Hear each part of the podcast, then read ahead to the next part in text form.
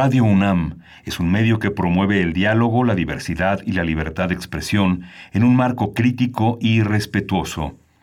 Los comentarios expresados a lo largo de su programación reflejan la opinión de quien los emite, mas no de la radiodifusora. Radio UNAM presenta Primer Movimiento. El mundo desde la universidad.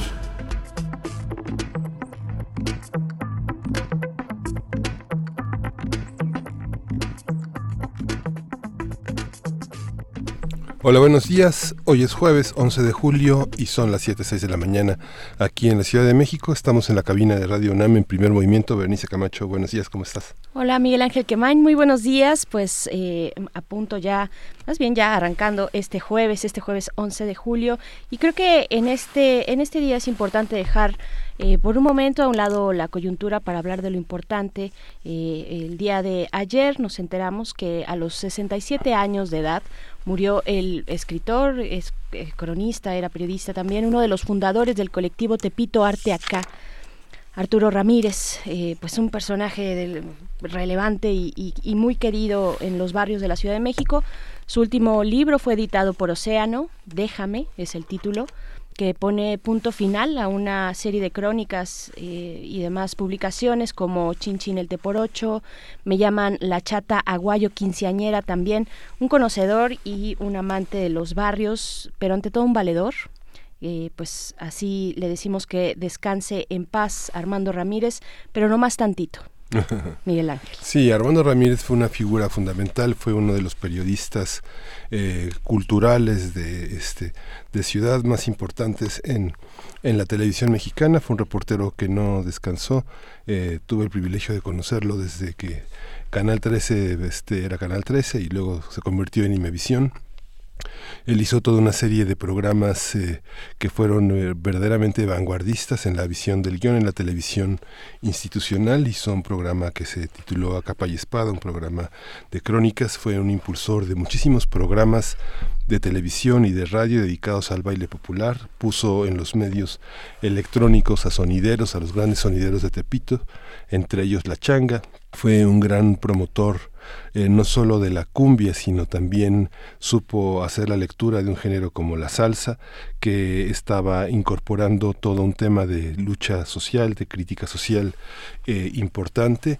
Él fue uno de los descubrimientos en la editorial Novaro de Luis Guillermo Piazza, eh, con eh, la edición de Chinchín el por ocho. Es una novela eh, adyacente, una novela que traza una, una, perpendicular alrededor del movimiento del 68. Chinchín es alguien que va y viene de los, de los temas en Tlatelolco, de la gran masacre que vivimos en 1968 y Armando es una, una conexión extraña con el barrio de Tepito porque también contribuyó a, desmitificar este barrio como una costra en la Ciudad de México, logró, eh, logró eh, no pertenecer estrictamente a todo el conjunto que llamamos Tepito Arte Acá, junto con el pintor Manrique, hizo toda una aportación alrededor de la lectura de lo tepiteño, no quiso eh, pertenecer en las primeras etapas del grupo estrictamente a ese conjunto porque pensaba que era como etiquetar y hacer visible de una manera victimizada a un conjunto de visiones artísticas que estaban eh, ancladas en lo prehispánico, en lo indígena, en una visión eh, resistente frente al poder de lo nuevo hispano eh, esta parte es fundamental porque a partir de esa idea crea una estética muy importante. Eh, uno de los elementos importantes de Tepito Arte acá fue Virgilio Carrillo, un director de teatro con el que montó Quinceañera y Noche de Califas. Fue una, una visión muy importante a lo largo de su de lo que podemos llamar una carrera, Armando se definió pues en contraste con las generaciones que lo precedían, tuvo como reconoció a grandes maestros como José Agustín, a Gustavo Sáenz y a Parmenides García Saldaña y se puede situar en esta franja de grandes, grandes escritores mexicanos como José Joaquín Blanco, Luis Zapata, Luis Arturo Ojeda, eh, todo un conjunto de grandes cronistas y de grandes narradores que alternaron su visión de ensayistas con su visión novelística y cuentística de la Ciudad de México.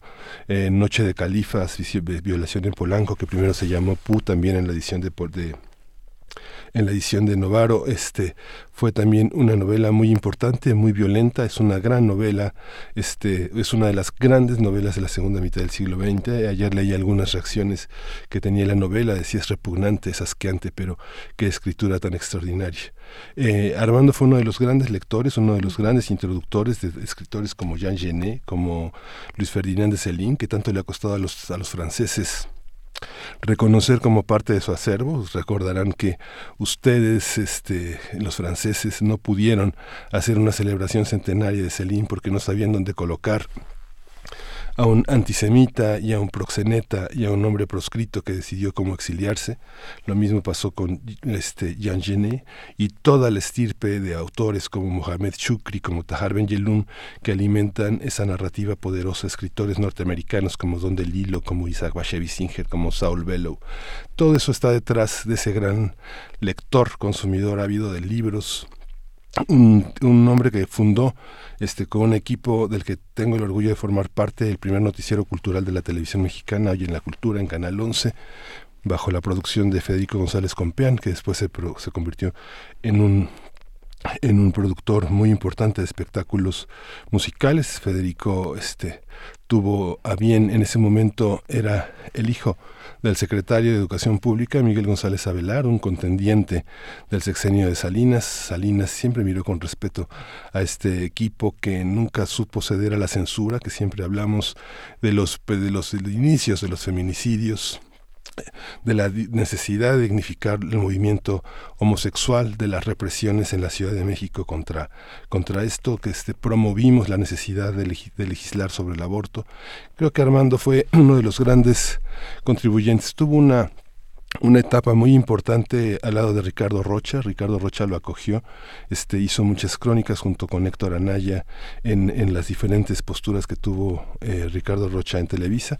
Después continuó como un gran periodista, un gran cronista en la W y se mantuvo en eso. Al final, como hemos insistido en esta cuarta transformación, la necesidad no solo de plantear una radio y una televisión pública importante, sino la, necesidad de dignificar a los periodistas. Armando este, tuvo al final un padecimiento que hubo que andar casi pasando la charola para que pudiera ser atendido. Al final estuvo atendido en el hospital de nutrición, pero todas estas carencias. Lo interesante es que quienes dan la noticia este fueron sus hijos, ¿no? una tercia de jóvenes, todavía jóvenes, este Marcela, Jimena y Armando que este estuvieron con él hasta el final.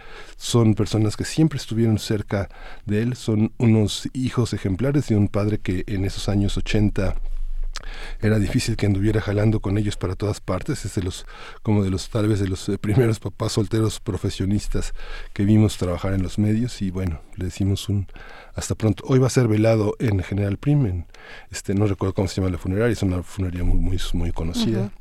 Este, y bueno, a partir de las 13 horas estará listo para recibir el último adiós de sus amigos.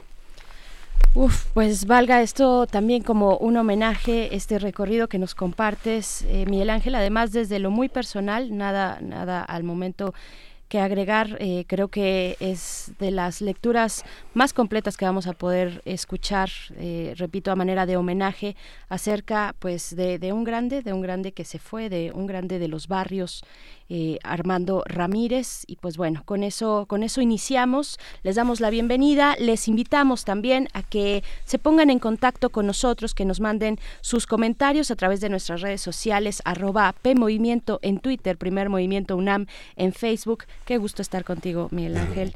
Eh, de verdad que uno aprende eh, muchas cosas todo el tiempo.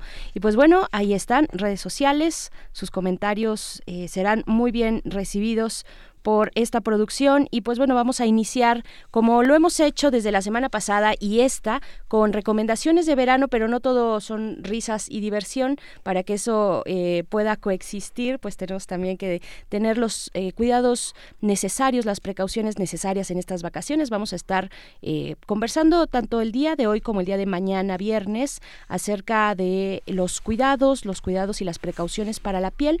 En esta ocasión nos acompañará en cabina. En unos momentos más estará aquí la doctora Ana Florencia López Ornelas, quien es egresada de la Facultad de Medicina de la UNAM, adscrita a la clínica de oncodermatología de también de la universidad. Y bueno, vamos a hablar del cuidado de las enfermedades, de las precauciones para nuestra piel en estas vacaciones.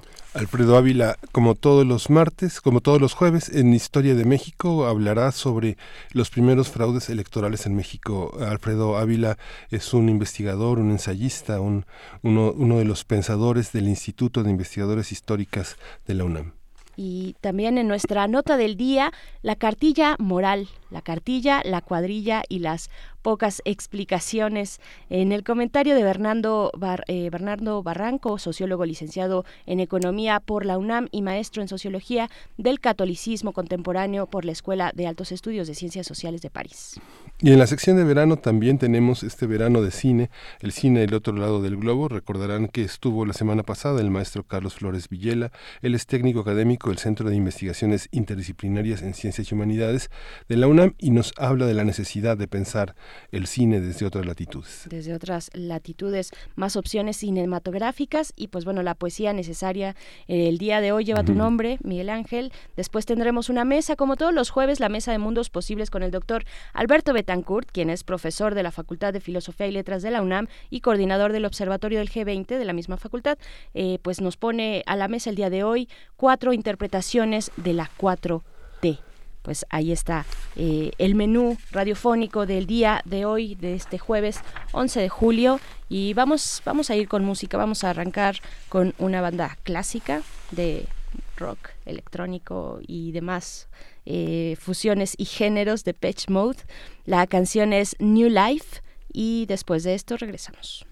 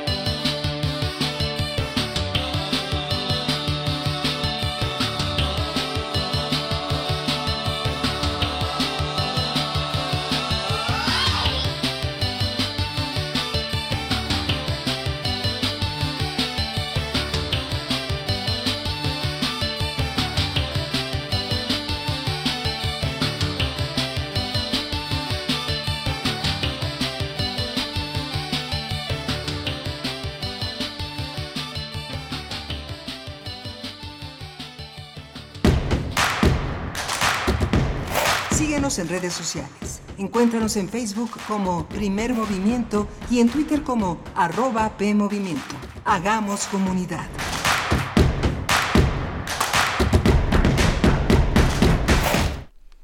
El periodo vacacional de los niños y jóvenes ha iniciado y si bien muchas familias viajan fuera de la ciudad, la gran mayoría pasa sus vacaciones en las zonas urbanas. Durante esta época son más frecuentes las quemaduras en la piel por la sobreexposición al sol, pues la radiación provoca cambios en las células que son acumulativos. Las quemaduras del sol son un signo de daño en la piel, ya que en el mejor escenario se manifiestan con manchas y arrugas, pero en el peor de los escenarios en cáncer de piel. Por este motivo es importante conocer recomendaciones generales que nos ayuden a proteger nuestra piel. Por ejemplo, utilizar ropa de algodón con manga larga, proteger la cabeza con sombreros y los ojos con gafas de sol. Además, debemos utilizar cremas con filtro solar con factor de protección igual o superior a 30 eh, sin embargo, ningún protector solar ofrece protección eh, total frente a los riesgos derivados de la radiación solar. Por ello, aunque use un factor de protección alto, no debe permanecer durante mucho tiempo expuesto al sol. Vamos a conversar sobre cuidados que se deben tener con la piel durante los meses de calor y de exposición al sol, tanto en la vida cotidiana como en la vacación. Nos acompaña la doctora Ana Florencia López Ornelas. Ella es egresada de la Facultad de Medicina de la UNAM, es dermatóloga egresada del Hospital General Dr. Manuel G. González y cursó Medicina Mente-Cuerpo en la Facultad de Medicina de la Universidad de Harvard. Ella está adscrita a la Clínica de Oncodermatología de la UNAM y le damos las gracias por estar aquí con nosotros. Ana Florencia, buenos días. Buenos días, muchísimas gracias por la invitación. No, al contrario, a ti por estar aquí, por eh, pues venir a comentarnos sobre lo que puede pasar, los riesgos que corremos en nuestra piel durante los periodos vacacionales que solemos cambiar de ambiente, ¿no? O incluso dentro de la misma ciudad en la vida cotidiana. Eh, ¿Qué, cuándo, es, eh, bueno, cuáles son las recomendaciones, digamos, generales para una, una vacación tal vez en la playa? ¿no? Yo creo que lo más importante de todo, como estaban ustedes comentando, es el protector solar. Muchos pensamos que el protector solamente se debe de usar durante los meses de calor, cuando estamos en el sol directo, pero la verdad es que la radiación está ahí todo el tiempo. Existen dos tipos de radiaciones principales que nos afectan. Bueno, tres, la UVA, VB y VC. La VC se filtra la mayoría por las nubes, pero la UVA y la VB la tenemos todo el tiempo. La VB, esa es la que nos da, la que sentimos calorcito y la que hace que nos pongamos rojo cuando estamos en el sol. La VA es invisible y es la que se encarga de las manchas, de las arrugas y del cáncer de piel, que es lo que más nos importa. Y esa está todo el tiempo, cruza las nubes y cruza las ventanas. Es por eso que incluso cuando estamos en la Ciudad de México, cuando esté nublado, cuando esté lloviendo, es importante también ponernos el protector solar. ¿Cómo, ¿Cómo funciona la piel? Qué es la piel, ¿Por qué, eh, por qué hay que cuidarla, cuáles son esos cuidados que debemos tener, pero también un entendimiento un poco más profundo de lo que significa la piel. Bueno, la piel es el órgano más grande del cuerpo. a veces no, lo consideramos como tal, pero realmente es un órgano. Tiene muchas funciones, no solamente de protección, sino también de absorción de ciertas sustancias, nos protege contra los, el medio externo y demás los mexicanos somos demasiado limpios y eso hace que muchas veces lastimemos nuestra piel. Por ejemplo, la idea de que hay que tallar la piel para limpiarla es una idea errónea, porque lo único que hacemos es cuando la tallamos, quitarnos la grasa que nos protege de lo externo y aparte le estamos lastimando. La piel responde haciéndose gruesa, haciéndose oscura y dando más comezón. Por eso, la típica historia de los niños con las rodillas oscuras porque mm. se tallan y la mamá les sigue diciendo, es que están sucios, tállate más. Solo se van a seguir haciendo más oscuras mientras se siga tallando. Esta parte de esta parte que eh, comentas de la, de la radiación solar, no sé si hay alguien de 60 o más años que nos escuche y dirá, es que antes no era así, siempre ha sido así. No, o sea, siempre ha sido así porque siempre ha existido la radiación. Pero también, como les platicaba, que mucha de la radiación se filtra por las nubes y la capa de ozono, antes había más capa de ozono. Que ya se está regenerando, pero... Pero igual sigue habiendo mucho problema. También no vivíamos tanto, por lo tanto el cáncer de piel que es por radiación acumulada no se veía tanto porque pues, nos moríamos mucho a edades mucho más tempranas. Y ahorita las personas de 60, 70 ya son las que empiezan a tener cáncer, pero en por ejemplo la persona más joven que yo he visto que no tenga una enfermedad que la predisponga a cáncer de piel son más o menos 25, 26 años ya con cáncer de piel causado por la radiación. Alguien que, por ejemplo, entre, las, entre los temas de esta mañana es, por ejemplo, eh, quien no sale de vacaciones se va a jugar fútbol todo el día o frontón. O, esas son las grandes exposiciones que se pueden tener. La gente llega roja como camarón este, o llega ya con un tono muy, muy avanzado de una piel más oscura por la, quienes tienen una predisposición a que la piel se broncee, como lo llamamos. Exactamente. Aunque estamos expuestos todo el tiempo a la radiación, esas exposiciones como un poquito más intensas, donde nos ponemos rojos, nos quemamos, como decimos vulgarmente, eso aumenta nuestro riesgo de cáncer de piel a futuro. Pero de todas maneras, la radiación constante es la que va haciendo que se acumule ese daño en el ADN de las células y en un futuro no se pueda reparar y es cuando mutan y se convierte en cáncer de piel. hay, hay, pieles más sensibles que otras, lo sabemos, y hay distintos tipos de pieles. ¿Esto está relacionado con el tono, con el color de la piel también? Sí, nosotros como dermatólogos de dividimos la piel en fototipos que se llama de Fitzpatrick según la cantidad de melanina que tienen. La melanina es el pigmento, lo que nos da el color a la piel. Esto lo que hace es como un sombrerito para cubrir el ADN de las células, para prevenir que la radiación dañe el ADN. Entonces, en, en lugares más cerca del Ecuador, son las personas más morenitas porque necesitan protegerse más de la radiación, a diferencia de los polos. Es por eso que los nórdicos son muy blancos porque tienen poca melanina y las personas en África, en el Ecuador y demás son más morenitas. Entonces eso nos da cierta protección contra la. A pesar de que uno si está sin protección en la nieve, se quema también. Sí, por supuesto, porque la, nieve refleja la radiación. Mm. Sí, el hecho de que, y, lo que nos comentabas al inicio, el hecho de que esté nublado tal vez en estos países más del norte, eh, no significa que algunos rayos sí puedan penetrar, ¿no? Eh, este, eh, pues las nubes básicamente, aunque veamos nublado, ¿no? Totalmente. De hecho, Australia, donde hay una gran cantidad de población blanca, caucásica, es uno de los países del mundo con mayor cantidad de pacientes con diagnóstico de melanoma, que es el cáncer como que más le tenemos miedo porque es muy agresivo. ¿Qué, precauciones debemos tener? Mira, voy a, voy a soltarte una que, traigo y que seguramente también quienes nos escuchan, eh, pues ya se ha hablado bastante acerca del sargazo, ¿no? Ahora que estamos hablando de ir a las, eh, salir de vacaciones a la playa y en este caso particular al Caribe mexicano, ¿el sargazo nos afecta? ¿Qué, qué sabemos? Eh, digamos, hay estudios, es, es muy reciente el fenómeno, o al menos se ha manejado desde hace poco tiempo, pero ¿nos afecta? ¿Afecta a la piel en esas grandes cantidades que estamos viendo actualmente? La verdad no tengo esa información. Lo único que sé y eso porque tengo una hermana bióloga, es que alrededor de todas las algas hay muchas pulgas marinas. Entonces, en, cuando hay mucho sargazo, hay más riesgo que cuando estemos en el agua nos, nos piquen pulgas marinas y después salgamos llenos de piquetitos que la gente no entiende porque dice que no había mosquitos y nada, y igual me llené de, piquetes que nosotros le llamamos prurigo por insectos. Eso es como el mayor riesgo que conocería, pero la verdad es que no sé si hay algún otro riesgo eh, como asociado a la piel por el sargazo. Sería cuestión de investigar. ¿Y, sabes si se están haciendo eh, algún tipo de estudio por parte de la universidad, tal vez? La verdad es que no sé, pero se me dio una gran idea ver si hay alguna relación o incluso si se pudiera usar ese sargazo para ayudar en alguna otra cosa de la piel o algo por el estilo, porque pues también la otra cosa es no hay que satanizar todas estas cosas, hay que buscar el lado positivo y ver de qué otra manera pueden como funcionar y ayudar al medio ambiente. Las albercas públicas que tienen no, ya no solo es cloro, sino son todo un conjunto de sustancias que hacen transparente el agua, que aligeran este su, paso por los filtros. ¿Qué pasa con las albercas públicas y las albercas, bueno, también de lugares muy sofisticados que uno no detecta el olor del agua, sino que son sustancias que la hacen transparente, evitan los hongos en la alberca, pero que no, no, son, no tienen tanto olor como las de, por ejemplo, las de las instituciones como el IMSS o Hacienda, o, ¿no? Bueno, ahí sucede una cosa que nosotros le llamamos dermatitis por contacto. Es decir, ciertas pieles son más sensibles a agentes químicos. Entonces, está bien que las albercas usen todos esos químicos porque previenen que se hagan algas, eh, que se transmitan otras enfermedades, pero personas con cierta susceptibilidad, con piel seca, piel atópica, que es una piel mucho más sensible, que le faltan ciertas proteínas que evitan que se repare, se irritan muy fácilmente. Entonces, de hecho, lo que dicen en la mayoría de las albercas es que uno se tiene que enjuagar antes de entrar para quitarse toda la crema, la grasa y demás. Pero nosotros como dermatólogos a los pacientes con dermatitis atópica o dermatitis por contacto les recomendamos todo lo contrario. Ponerse una capa gruesa, ya sea de una crema densa o de vaselina o algo para que le proteja la piel y sea como una barrera protectora ante esas sustancias químicas. Ah, Eso pasa, eso pasa con los protectores solares para los niños, los adolescentes, los adultos, los ancianos, ¿son los mismos? No.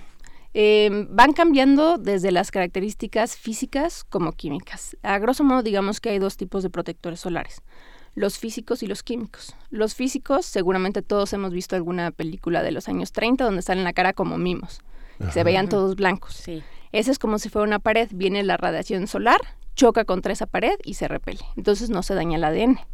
Estos son los que más se recomiendan para los niños, ya que son un poquito más densos, son más grasosos y pues para los niños no les importa verse con la cara blanca.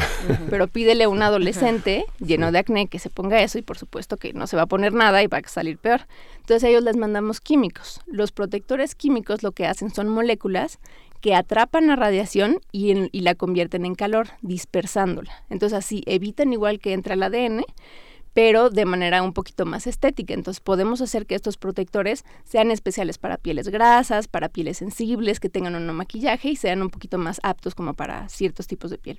Hay que decir que esta conversación eh, que ahora tenemos contigo, Ana Florencia, se va a dividir en dos el día de mañana con una colega tuya. Y eh, contigo, pues el, tema, digamos, el ángulo que vamos a abordar es de eh, las cuestiones infecciosas de la piel en estas vacaciones. ¿Cuáles son esos riesgos, los riesgos infecciosos? Pues son muchas las infecciones, vamos a dividirlas principalmente como en virus, todas las infecciones virales y todas las infecciones por hongos. Entonces, una de las más comunes es por un virus que se llama molusco contagioso. Mm. Ese es muy común entre los niños y sobre todo en la época de albercas. ¿Por qué? Porque se contagia ya sea en piel con piel cuando los niños están jugando o incluso cuando comparten los juguetes de alberca, ¿no? Los, los famosos flotis, las tablitas para nadar y demás. Estas son lesiones que se ven como bolitas con un hoyito central, que nosotros le llamamos lesiones umbilicadas. Como dice el nombre, son sumamente contagiosos, pero realmente no tienen ninguna otra implicación más que pues, dar un poquito de molestias, no ponen en riesgo la vida ni nada por el estilo. ¿Cómo se quitan esas cosas? Em, bueno, hay quien dice que si se dejan mucho tiempo se podrían quitar solas, pero son muy contagiosas. Entonces siempre las tratamos. Lo más fácil es algo que le llamamos eh, curetearlas, que es como con una cucharita que tiene filo, se arrancan o con una agujita. Se quita el centro del, de la bolita, que es donde vive el virus. Si no, si es un niño muy pequeño que no se deja, se pueden poner ciertos medicamentos químicos para ayudar a que se vayan también está asociado a enfermedad de transmisión sexual, pero ahí solamente lo vemos en genitales. Entonces, si llega un mm. adolescente con estas lesiones en genitales y nos dice que fue porque se fue a nadar, pues la verdad es que no le creemos y sacamos a los papás para interrogarlos un poquito más a fondo. Ajá, ok. Eh, a ver, entonces, si estos moluscos contagiosos no son atendidos, van a permanecer ahí, se van a extender, ¿cómo funcionan estos eh, pues, ¿qué es? ¿Es un hongo? Es un virus. Es un virus. A ellos les gusta entrar por la piel lastimada. Entonces son muy comunes en épocas de alberca también por el cloro, lo que hablábamos que seca mucho la piel y la vuelve más sensible. En niños que tengan ya enfermedades de la piel como dermatitis atópica o que tengan pequeñas eh, raspones o laceraciones en la piel. Por ahí entra el virus y es que se empieza a reproducir. También este tipo de lesiones da comezón. Entonces, cuando el niño se rasca, se lo queda en las uñas y luego se está tocando otras partes del cuerpo y se lo sigue contagiando.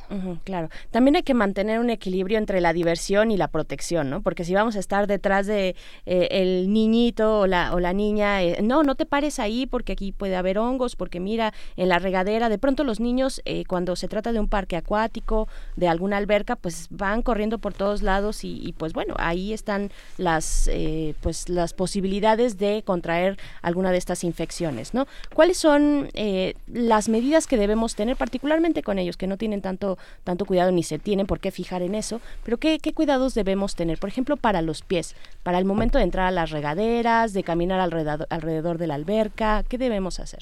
Pues pensando en los pies, lo principal que nos puede afectar ahí son los llamados vulgarmente ojos de pescado, que son verrugas en plantares, y los la tiña de los pies o pie de atleta.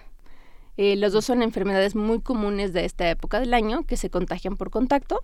Lo principal que podemos hacer, sobre todo, es como este uso de los, zapatitos para, para el agua. No me acuerdo del nombre. ¿Zapatitos para el agua? ¿Para dentro del agua? Sí, son unos como... Sí, muy flexibles. Exactamente. Como un guante en el pie que tiene una suela de hule y una, una y una malla que y una como malla de neopreno para que se salga el agua, ¿no? Para, que, se, salga el agua y no estén en contacto directo. Igual hay que entender que todo ese tipo de enfermedades no ponen en riesgo la vida en nada por el estilo, es importante que los niños sean niños, cualquier cosa que se presenten algún síntoma extraño, comezón en los pies, lesiones nuevas, no pasa de ir al dermatólogo que se les dé tratamiento por un par de semanas o meses en el peor de los casos y pues ya se cura la Todos esos son hongos, la tiña de los pies, los ojos de pescado y el pie de atleta. Los ojos de pescado son es por un virus, el virus de papiloma humano, ah. que tiene muchas implicaciones. En los pies da, da los ojos de pescado, en las manos da los conocidos como mezquinos, también salen en la cara, salen en genitales. Hay hasta 200 tipos diferentes. Entonces, que tenga uno no quiere decir que tenga otro. Los que tienen en genitales no tienen por qué tener en manos. la gente se espanta mucho con el virus del papiloma, piensa que ya es algo terrible, pero hay, una gran variedad, una variedad enorme en las uñas, en, en todas partes. Actualmente se han conocido más de 200 subtipos diferentes. No todos tienen la capacidad oncogénica, es decir, la capacidad de crear cáncer, y es algo muy común. La mayoría de las personas en algún momento vamos a tener, aunque sea un mezquino o una verruga en palmas o plantas, ya que es muy común. Y este sí, si lo dejáramos solito, en dos años el cuerpo lo detecta y lo destruye. Los, de, los del cuerpo, los de genitales no. Ese, los de genitales prácticamente se quedan ahí escondiditos en el cuerpo toda la vida pero los de manos, pies y demás, que es lo que lo más común, el cuerpo es la verdad bastante eh, como fuerte y en dos años ya detecta que algo está mal y solito lo destruye. Pero de entre tantos tipos no habrá algunos más resistentes, por ejemplo, pienso en las manos y en personas que eh, de pronto pues las ves constantemente con esos con esos mezquinos, ¿no? Que se llaman. Eh, ¿Esos se tienen que atender o igual dentro de un, un lapso de tiempo el cuerpo los va a ir eliminando? Todo ese tipo de enfermedades, lo ideal es que siempre se atiendan porque como son infecciones, se contagian. Entonces, mientras las sigas teniendo, tú vas a contagiar a otras personas y te vas a seguir contagiando. Lo mismo que pasaba con el molusco. Si tienes uno, luego los niños se lo muerden, se muerden los dedos y se lo contagian a otros, otros deditos. Entonces, hay veces que nos llegan los niños con 20, 30 lesiones en las manos, que es mucho más doloroso. las pijamadas que son así. No, eso es una fiesta de, una fiesta de cosas. Pero, pues, insisto, también hay que vivir. Y no, bueno, las pijamadas no hay tanto problema porque son como este tipo de virus dependen más de estar en contacto directo por mucho tiempo, incluso en la escuela se pueden contagiar, entonces no es como satanizar todos esos eventos que la verdad yo de pequeña era sí son muy divertidos son muy divertidos. Yo creo que ahí los piojos son son un poco más. Probablemente epidemia en la en la Ciudad de México bueno durante ciertos lapsos en, en, el, en el año no sí es muy común que en ciertos momentos del año haya epidemias y en cuanto en cuanto a los piojos lo importante por ejemplo es eh, eh, que las niñas siempre traigan el pelo amarrado. Les gusta a los piojos el pelo largo más de 30 centímetros aumenta mucho el riesgo eh, que siempre lo tengan con algo de gel, aunque no, no nos encanta porque luego también se jalan el pelo y causan otros problemas de pelo, pero pues mientras menos espacio le demos a los piojos para que se agarren al pelo mejor. Este, y pues bueno, estar checando al, a los niños y a las niñas más o menos una vez por semana y muy importante las niñas que tienen que saber nunca compartir cepillos ni peines ni ligas de pelo ni diademas ni nada por el estilo. Que es muy parte de la amistad. Es parte de la amistad, por eso es tan común que haya estas epidemias. Sí. Ajá, claro. Bien, eh, ¿qué, ¿cuáles son, digamos ya antes de eh, pues despedir esta esta conversación contigo, doctora Ana Florencia López, eh, pues estas recomendaciones, repito, insisto, para la playa. Eh, si, si nos está, si nos metemos a una alberca y hay por ahí algún tipo de, eh, pues de hongo, no sé, dentro de la alberca hay, hay riesgo también. Es menor porque tendría que haber muchísimo, prácticamente tendría que ser una alberca de puros hongos para que la carga sea suficiente para que el cuerpo no se pueda defender. Insisto, el cuerpo es muy sabio y la piel es nuestra barrera protectora a todo eso. Entonces sí puede ser que nos contagiemos cuando hay mucho, por eso es más común en los pisos, donde hay un charquito con poquita agua y mucha cantidad, a que en una alberca tendrá que haber demasiada cantidad y tendrá que ser una alberca con muy poco cloro. Por eso insisto que también es bueno que las albercas tengan todos estos químicos que provienen de infecciones. Las colchonetas de alberca, este, este tipo de cosas que son tan compartidas tanto en la playa como en la alberca, ¿son focos también de contaminación? Sí son focos, pero el mismo foco que es la, la llave de una puerta o estar en el metro, demás. O sí, en el transporte público, ¿no? Uno nada más piensa de pronto... En la vida, porque en general uno, pues, caras vemos, pero manos no sabemos. Entonces, muchas veces traen las infecciones en las manos. De hecho, las manos son la parte más sucia de todo el cuerpo porque exactamente por eso vamos agarrando a las personas, saludamos el metro. Tú no sabes si la persona que saludaste se agarró los pies o se lavó las manos después de ir al baño. Entonces, no, no hay que, tampoco es tan malo acostarse en esas cosas, nada más hay que tener los cuidados básicos de siempre traer ropa protectora. Muy importante tener la piel en buenas condiciones, que para tenerla en buenas condiciones, lo más importante es baños cortitos de menos de cinco minutos porque el agua seca mucho la piel. El agua caliente la seca más y la lastima, por eso el agua siempre debe ser un poco más tibia. Importantísimo, como les decía, no tallar la piel. Em, las manos, que son la parte más sucia del cuerpo, ¿ustedes cómo las lavan? ¿Las tallan con zacate o con piedra pómex mm. para comer? No, pero sí con su jaboncito antibacterial. Pero agua, mano y jabón. es todo lo que hacemos. ¿Por qué queremos tallar el cuerpo con el zacate para las ollas? La protección extrema es un riesgo también porque, pues bueno, yo creo que después de esta, este momento que tuvimos en la Ciudad de México con la influenza, ¿se acuerdan ya hace algunos años H1N1? Pues tomamos, nos seguimos durante un lapso y algunas personas todavía con medidas un poco, un poco extremas, ¿no? Con este gel antibacterial, con alcohol. Eh, eso, eso nos, nos pone en, vulnerabilidad tal vez. Eh, esta, esta cuestión, esta idea de no generar anticuerpos o algo por el estilo? No tanto en cuanto a eso hablando de la piel, sino por ejemplo, si usamos cualquier gel antibacterial, nos podemos irritar un poquito las manos y secarlas. Lo único que habría que hacer igual después de lavarnos las manos es humectarla con cualquier crema blanca y sin olor.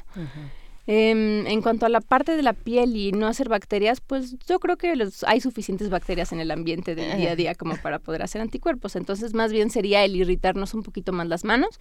Siempre es mucho mejor lavarla con agua y jabón, porque es lo único que realmente va a barrer todos esos microorganismos, ya que el alcohol lo único que hace es como paralizarlos y fijarlos a tus manos. Es decir, que tú ya no los estés contagiando, pero tampoco los quita. Entonces, por eso lo mejor es agua y jabón. Te puedes poner mientras no estés, no tengas a la mano el alcohol antibacterial para que esté más limpio, pero lo ideal es en cuanto puedas, agüita pero puede ser lavarse las manos, agüita y jabón y después una capita de antibacterial. De pronto, si, si tuvimos exposición, tal vez estuvimos todo el día en el transporte público o algo por el estilo, y llegas, quieres, eh, vas, a, vas a comer o lo que sea, llegas a tu casa, eh, pues, eh, pues, esa es la, la, rutina, ¿no? Primero con agua y jabón y luego opcional el, el antibacterial. Sí, pero lo ideal sería con pura agua y jabón. Eh, ¿Con eso suficiente? Toda la limpieza que necesitas. Más bien el antibacterial yo lo traería siempre en la bolsa. Y en un lugar donde no te puedas estar lavando la mano, ahí es cuando te pones el antibacterial. Y en lugar del gel antibacterial, después de lavarte las manos, yo lo cambiaría por una crema emoliente. Es decir, alguna crema blanca, grasosita, que nos ayude a reparar todas esas células que se lastimaron por el aseo constante y el uso del, gel antibacterial cuando estamos también en la playa, en la playa, en la arena, hay muchos bichitos, lo sabemos, eh, algún cuidado en particular que debamos tener en las playas mexicanas. Tratar de nunca sentarnos mucho tiempo en la, en la arena directo, si se puede ah, siempre traer como alguna protección de ropa, el traje de baño, alguna toalla eh, ya que existen otros microorganismos como parásitos que se pueden eh, pues, contagiar. Sí, por medio de la arena, sobre todo cuando hay mucha eh, popo de perro y ese tipo de cosas. hay algunos eh, parásitos que se contagian de esa manera pero pues le digo, este, traerlas, traer siempre chanclas, em, si se puede para los niños y para los adultos también las blusas con, con protección ultravioleta y el protector solar, que es lo más importante. Y nosotros, como decimos, como las cinco bases de la protección para la radiación ultravioleta, que sería protector solar, que es como la más importante. Como ya comentaban ustedes, uso de lentes oscuros con filtros para radiación ultravioleta. Eh, buscar siempre la sombra, usar camisetas de manga larga y de tejido como muy cerrado, cerrado. porque no sirve nada esas que pues, son una trama tejidos, eh, tejidos enormes donde pasa la luz porque no nos sirve nada. Y me está faltando un quinto. Que, me que, que, existen, bueno, estas, estas camisetas, ¿no? De todas las tallas para proteger, sobre todo a los más chiquitos, ¿no? Que están jugando en la arena, que ese también es un tema, ¿no? Pues se hacen los castillos de arena y pues estás ahí. O sea, no enterrarse. No, es bueno enterrarse. Hay, hay que jugar en la arena, claro que sí, pero está, estar 20 minutos enterrado en la arena no es lo mejor. si lo van a enterrar sus hijos, pues bueno, que lo entierren rápido y se sale y se enjuaga con el mismo mar, no hay ningún problema, pero pues lo ideal es no, no estar dos horas ahí. Pienso también en Acapulco, en Acapulco que, híjole, qué tristeza lo que ha pasado con Acapulco, que después de ser esta joya del Pacífico eh, y, tener tanta afluencia turística, pues hoy está en las condiciones en las que está, ¿no? Eh, con esta gran eh, cantidad de, desechos arrojados al mar, pues por la, la actividad hotelera, ¿no? todos los hoteles y, restaurantes y demás comercios que están ahí alrededor. En, en playas como la de Acapulco hay que tener algún tipo de cuidado en especial al, meterse al, mar? Pues lo ideal sería, hay ciertas maneras en Internet, checar la cantidad de bacterias que hay en el agua. La viabilidad de meterse al mar se mide por la cantidad de una bacteria que se encuentra y esa bacteria sale de la popó humana. Entonces, literal, lo que están midiendo es cuánta popó hay en el agua antes de que te puedas meter. Entonces hay que checar ese, pues esa, esa cantidad porque sí implican un riesgo para la salud, incluso el, el de repente cuando haces un busito y le das un buen trago porque te revolcó la ola, pues piensa en cuántas bacterias estás tomando. Antes se creía que el agua de mar era muy limpia, entonces te cortabas y te decía la bolita, métete al mar para que se te limpie porque es muy limpia. Actualmente no, hay muchas, muchas bacterias. Entonces igual si tienen alguna herida, tratar de cubrirla antes de meterse al mar y en el momento de que presente algún dato de infección, que se ponga roja, que duela, que se ponga caliente, acudir con un médico para que vean si, si es necesario dar algún tratamiento médico. Esos son, esos serían, digamos, ya las señales más de alarma de que algo está ocurriendo, ¿no? que, que, se ponga rojo, que se inflame, que no sé qué otras qué otras eh, cuestiones debemos tener como eh, debemos tener atención. Pues cualquier lesión nueva en la piel, ya sea mancha, alguna bolita que no se quite después de dos semanas, que dé mucha comezón, que igual que no mejore con solamente poner crema, todos esos son datos que tienen que hacer que vayas al médico. Pero insisto, la piel es bastante sabia, bastante protectora y pues nos deja hacer la mayoría de las cosas que, que, queremos sin tener que preocuparnos. Después de escuchar eso, todo el mundo va a salir espantado, va a ser como este astronauta a la playa y tampoco es la idea, nada más eh, poner nuestro protector solar, traer nuestra chanclas, lentes de sol. Para los niños son muy cómodas las playeras, ya que no hay que estarles poniendo el protector a cada rato y podemos dejar que los niños jueguen tranquilamente en la playa, en la arena, en la alberca y demás. Mira, nos comentan, bueno, aquí en nuestras redes sociales, lo que, lo que decías, Selene Velázquez nos dice, después de escuchar a la dermatóloga invitada y a ustedes ahorita, no quiero volver a salir de mi casa ni convivir nunca, nunca. Entonces, bueno, es que se trata de eso, de poner estas situaciones límite para saber qué es lo que tenemos que hacer. No es que pues vayamos por la vida temiendo al ambiente o a las personas a nuestro alrededor. También Mayra Elizondo eh, pregunta, eh, sé que fumar afecta a la piel, ¿es verdad? Y si es así, ¿por qué ocurre esto? Por muchas cosas. El tabaco no solamente tiene muchos químicos, sino también disminuye la capacidad de la piel de responder hasta, hasta ciertas como por ejemplo, cuando tiene, viene la radiación, la piel se repara. Por el daño que hace el cigarro, evita que se pueda reparar tan fácil y aumenta el riesgo de cáncer de piel. Aumenta el riesgo de que se manche, aumenta el riesgo de que se pueda arrugar y demás. Incluso hay muchas mujeres que las vemos o hombres que vemos que tienen los labios llenos de rayitas por la, el gesto que hacen cuando están fumando. Mm. Entonces tiene hay ciertas enfermedades que aumentan de hecho con las sustancias cuando se fuman como la psoriasis o algún otro tipo de cosas, entonces si lo ideal es que pues dejen el cigarro. Sí, bueno, eso lo sabemos, ¿no? El cigarro además ataca de múltiples, de múltiples formas y también nos preguntan si hay alimentos que fortalezcan eh, al órgano de la piel contra infecciones, contra quemaduras o para regenerarse más rápidamente. En cuanto a alimentos, eh, cualquier alimento que tenga vitamina A, vitamina D, eh, realmente llevar una dieta sana, los antioxidantes, todos los frutos rojos tienen muchos antioxidantes que nos ayudan a prevenir los daños de la radiación y algunas otras enfermedades, pero muchos son los cuidados básicos de la piel, de los que comentábamos, baños cortos, agua tibia, no tallar, protección solar y evitar eh, cierto tipo de detergentes. Lo ideal es usar detergente líquido, detergente en barra, ya que el detergente en polvo como lo solemos usar, es aventar la ropa, echarle el detergente encima y luego el agua. Entonces ciertas prendas quedan muy impregnadas de detergente y cuando nosotros sudamos se desprende ese detergente que está hecho para quitar la grasa. Entonces nos quita la grasa natural de la piel y nos irrita. Entonces realmente teniendo los cuidados básicos, poniéndonos crema mínimo dos veces al día, más si fuera posible, pero con dos veces al día nos damos por bien servidos, pues podemos ayudar a que la piel esté lista para afrontar cualquier situación. Perfecto, pues ahí están las recomendaciones. Ana Florencia López Ornelas, dermatóloga, eh, muchísimas gracias por haber estado acá. Muchísimas gracias por la invitación. Y nos vamos a ir con música. Vamos a escuchar, vamos a escuchar del número 4, Hedling. Ikke skje noe gøy, kan det ikke komme noen kjendiser hit nå? Kan det ikke skje noe fett, kan det ikke ringe noen kjekke menn til meg nå? Kan det ikke skje noe gøy, kan det ikke komme noen kjendiser hit nå? Kan det ikke skje noe fett, kan det ikke ringe noen kjekke menn her hvis ikke noen setter på en fet låt enn jeg har hørt. Opp trenger ikke høre hva du sier. Hvis det ikke er noe sladder om en kjent person enn jeg vet om. Fort deg, snart har jeg gått tom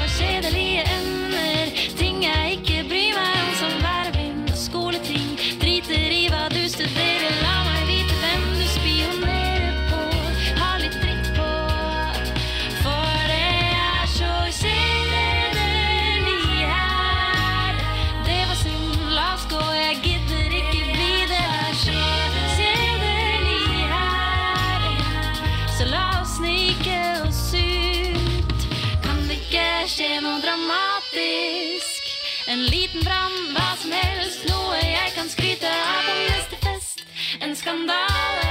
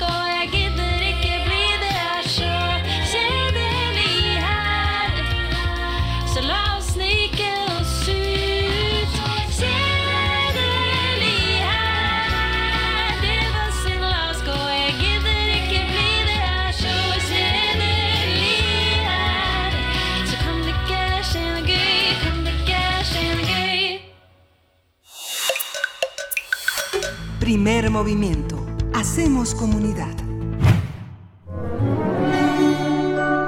Historia de México.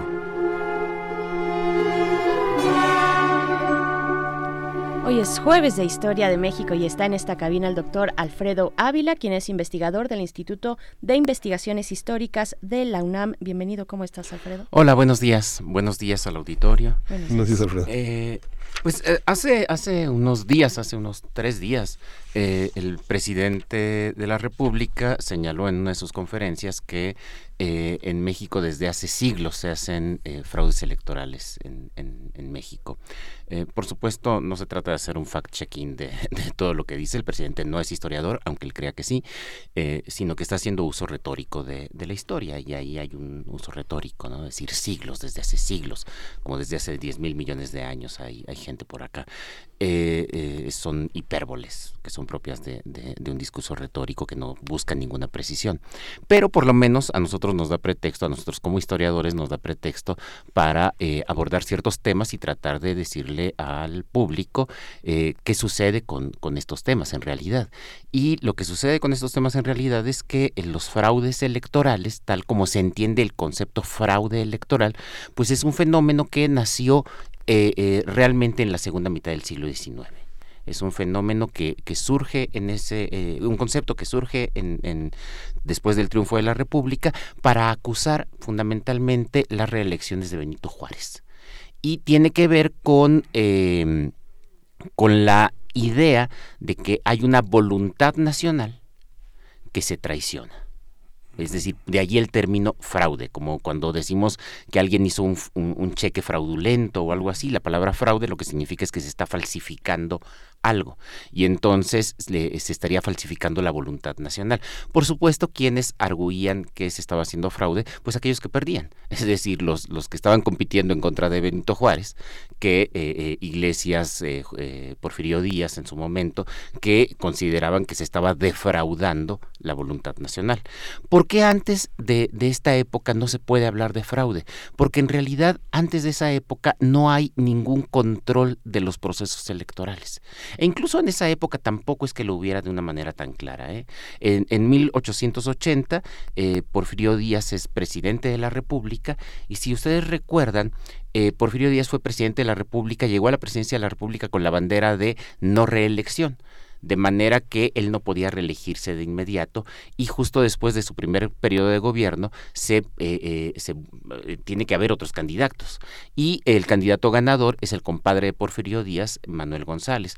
Y casi siempre se nos ha dicho, bueno, pues es que es bastante simple que, que Porfirio Díaz puso allá a su compadre y, e hizo fraude electoral, eso es muy frecuente de decir, pero hay estudios, ahora mismo un, estudiante de, de, la UNAM, que, que ahora se va a hacer el doctor del Colegio de México, eh, eh, ha hecho un trabajo sobre esas elecciones y lo que muestra es que en realidad no es tan sencillo como que el presidente puso a su candidato, sino que hay realmente un trabajo eh, desde abajo, desde los clubes electorales. Y una muy buena prueba es que en algunos estados, incluido el Distrito Federal, no ganó Manuel González en el Distrito Federal ganó Justo Benítez, el candidato opositor a, González, que también simpatizaba con Porfirio Díaz, hay que, hay que decirlo. Y allí los clubes electorales tienen toda una, una, una presencia bien, bien importante. Entonces, eh, eh, aunque el concepto nace precisamente para criticar las reelecciones de, de Juárez, tampoco es tan fácil de detectar que haya una movilización electoral dirigida desde arriba para beneficiar a ciertos, a ciertos candidatos. Es decir, es, es, es, todavía un proceso mucho más difícil de, de, de, consolidar el de, el de este control. Eh, esto se puede ver incluso con las elecciones de Porfirio Díaz. Ciertamente Porfirio Díaz eh, se reelige y todo el mundo arguye que se trata de reelecciones fraudulentas, pero la verdad es que tampoco hay cómo probarlas. Mm. Entonces... Eh, eh, no hay cómo probarlas. No, no hay cómo probarlas, por supuesto, porque, porque además son elecciones en las que participa muy poca gente. Mm. Son elecciones en las que, salvo ya en, mil, en, en, 1910, eh, eh, con la, toda la movilización que habían hecho Bernardo Reyes y después Francisco y Madero, pues antes de eso, es que antes de eso la verdad es que eh, Porfirio Díaz no tenía candidatos opositores reales enfrente y era muy difícil que alguien quisiera competirle a un hombre del peso de Porfirio Díaz. Mm. Por supuesto, los perdedores siempre arguyen que, hay fraude, pero como, como digo, no es eh, técnicamente posible todavía eh, considerar que existe este, este mecanismo. ¿Qué sucede antes de, la, de, de, de, este periodo en el que ya se habla de, fraudes? Pues lo que, lo que sucede es que en México las primeras elecciones populares son de 1812 las primeras elecciones que hay a nivel, a nivel popular en las que participa la gente de a pie de las calles son en 1812. Antes de eso había elecciones en los conventos, había elecciones dentro del gremio de zapateros, eh, mm. todas estas cosas, y, por, y los pueblos de indios, por supuesto. Y, pero son elecciones en las que pues, es muy difícil aplicar categorías modernas porque buscaban otras cosas. Por ejemplo, en los pueblos de indios, los, eh, las comunidades se reunían, discutían quiénes iban a ser sus, sus eh, representantes de república, sus las, personas que iban a ocupar los cargos de gobierno local y se votaba a mano alzada y por unanimidad, tenía que haber unanimidad. Entonces, bueno, eso difícilmente podemos eh, eh, clasificarlo como democrático porque excluye a, los, a, las minorías. Las es minorías, muy homogéneo. Exacto, las minorías no pueden expresar su voluntad porque tienen que unirse a lo que la mayoría quiere y, y pues es, es, es muy difícil aplicar como dije, estas categorías a, aquel periodo. Es el problema de la consulta a mano, a mano alzada, ¿no? Es un problema de la consulta a mano alzada, sí, sí, sí, que se tiende a la unanimidad, lo cual, eh, eh, por supuesto, en nuestra cultura política está muy bien valorado. Acuérdense que cuando algo se aprueba en el Congreso por unanimidad, todos los diputados salen contentos, y cuando se aprueba algo en el Congreso por mayoría simple, los que pierden dicen, ah, se usó la aplanadora, cuando en realidad la mayoría simple debería bastar en un régimen democrático y, ya, aceptarlo. El 50 más uno. Exacto, pero, pero sí hay una hay algo de esta cultura política heredada de ese orden corporativo en el que se busca la, unanimidad. Ahora, ¿qué sucede cuando finalmente la gente sale a votar?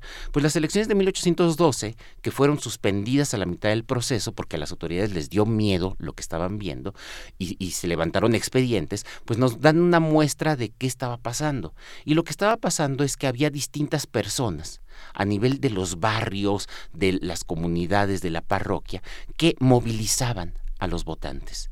Y los movilizaban con distintos métodos, por supuesto, desde ofrecer comida, vente, vota y te invito al almuerzo, hasta, eh, eh, hasta ciertos grados de coerción. Tienes que ir a votar por mi compadre o tienes que ir a votar por la gente que, que, que yo quiero.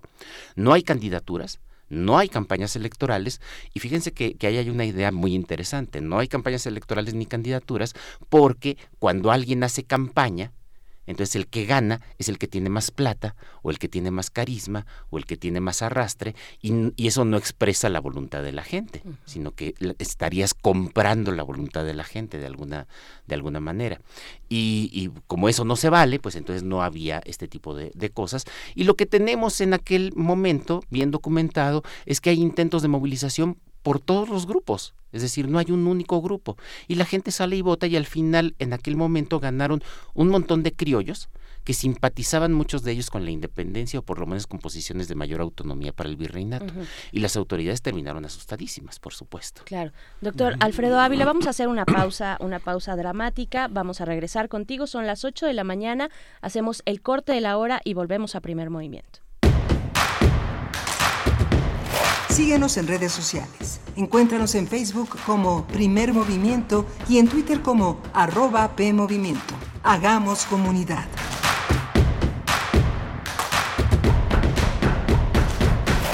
Mira, una estrella. Por ser autónoma, brilla con luz propia. La autonomía de la UNAM nos inspira y nos enorgullece. Aquí se concentra la comunidad de universitarios más grande de Iberoamérica. Nuestra autonomía es libertad, tradición e identidad.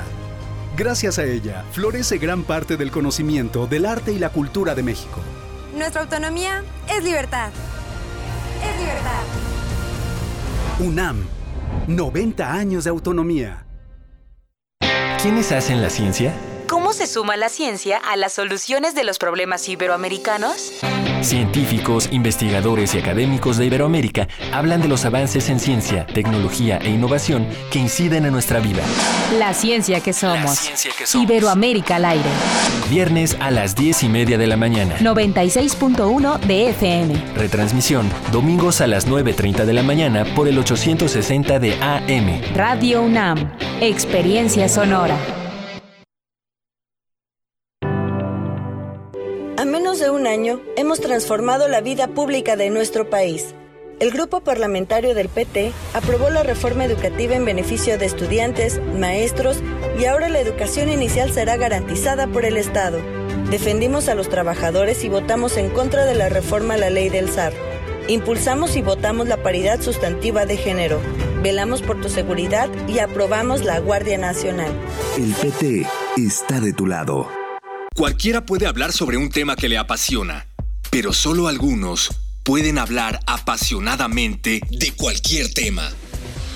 Radio UNAM invita a todas las personas cuya profesión los obligue a usar la herramienta multifuncional de la voz en el taller Oratoria y Dominio de la Voz, curso intensivo para hablar en público como un profesional. Imparte Sergio Rued. Todos los martes, del 20 de agosto al 17 de septiembre, de las 17 a las 20 horas, en las instalaciones de Radio UNAM, Adolfo Prieto 133, Colonia del Valle. Informes e inscripciones al 5623-3272. No basta con decir lo que se piensa, hay que sentir lo que se dice. Radio UNAM, experiencia sonora.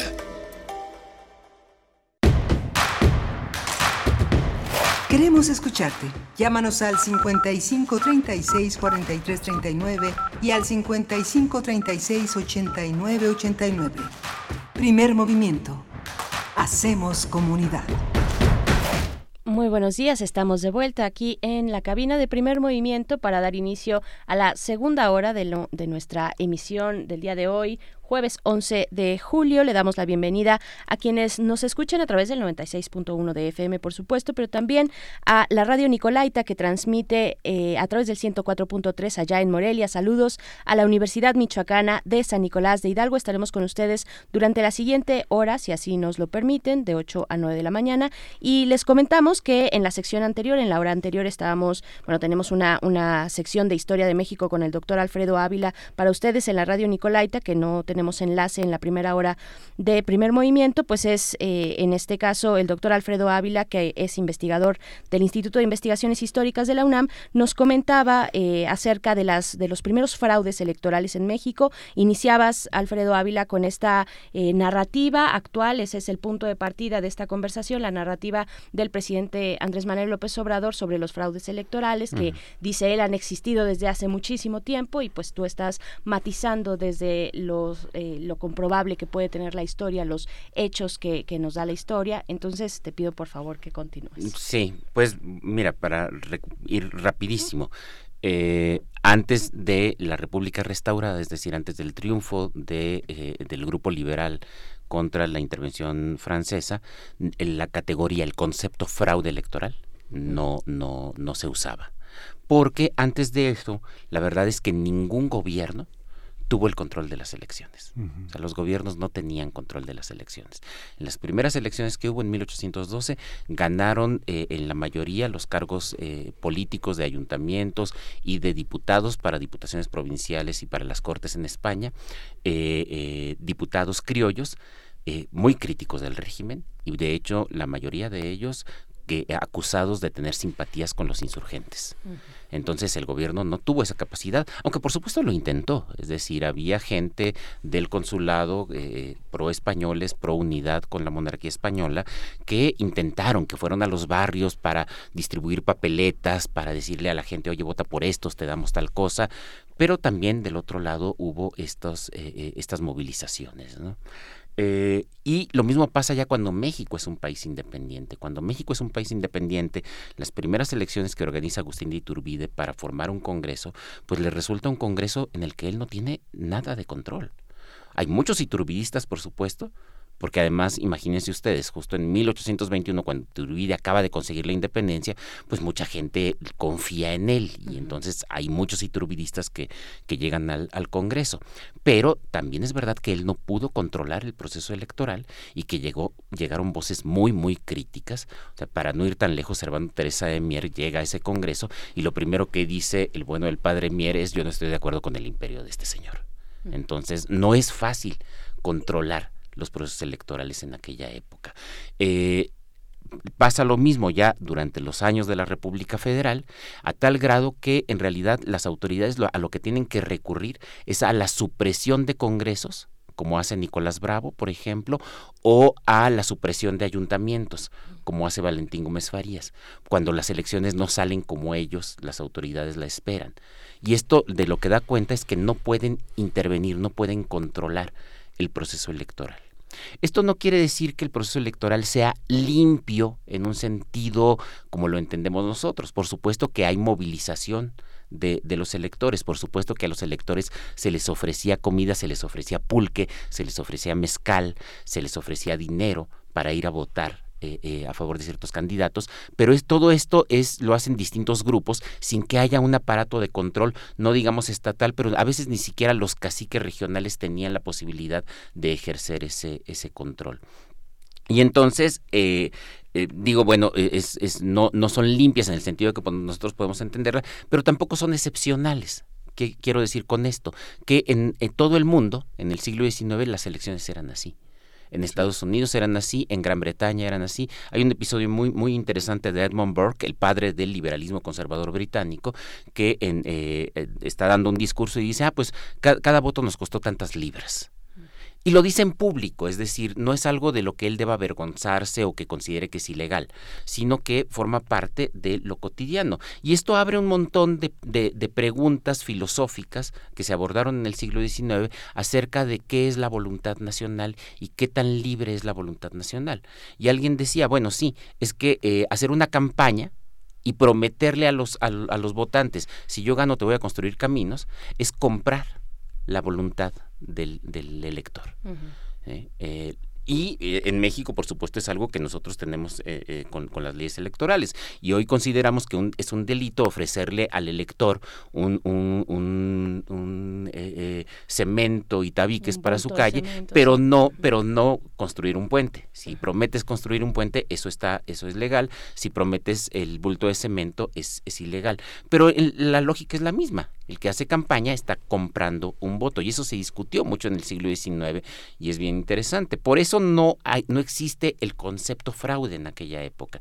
Existirá, como dije hace rato, ya después del triunfo de la República, cuando los liberales ganan y Juárez se reelige. Y por supuesto los que, los que eh, estaban en contra de Juárez, los políticos opositores, perdedores en los procesos electorales, consideraban que Juárez había hecho fraude, que, Juárez había traicionado la voluntad eh, nacional. Eh, esto es muy difícil de comprobar, dada la, eh, escasez de, documentos, pero también la escasez de, estructuras desde el Estado que permitieran hacer, hacer este control de las elecciones. Incluso cuando Porfirio Díaz busca, y esto también lo mencioné en, en el segmento pasado, cuando Porfirio Díaz busca que su compadre Manuel González llegue a la presidencia, hay algunos estados en los que no gana Manuel González porque los clubes políticos a nivel de tierra, a nivel de, de, calle, están haciendo su trabajo y están eh, movilizando a la gente.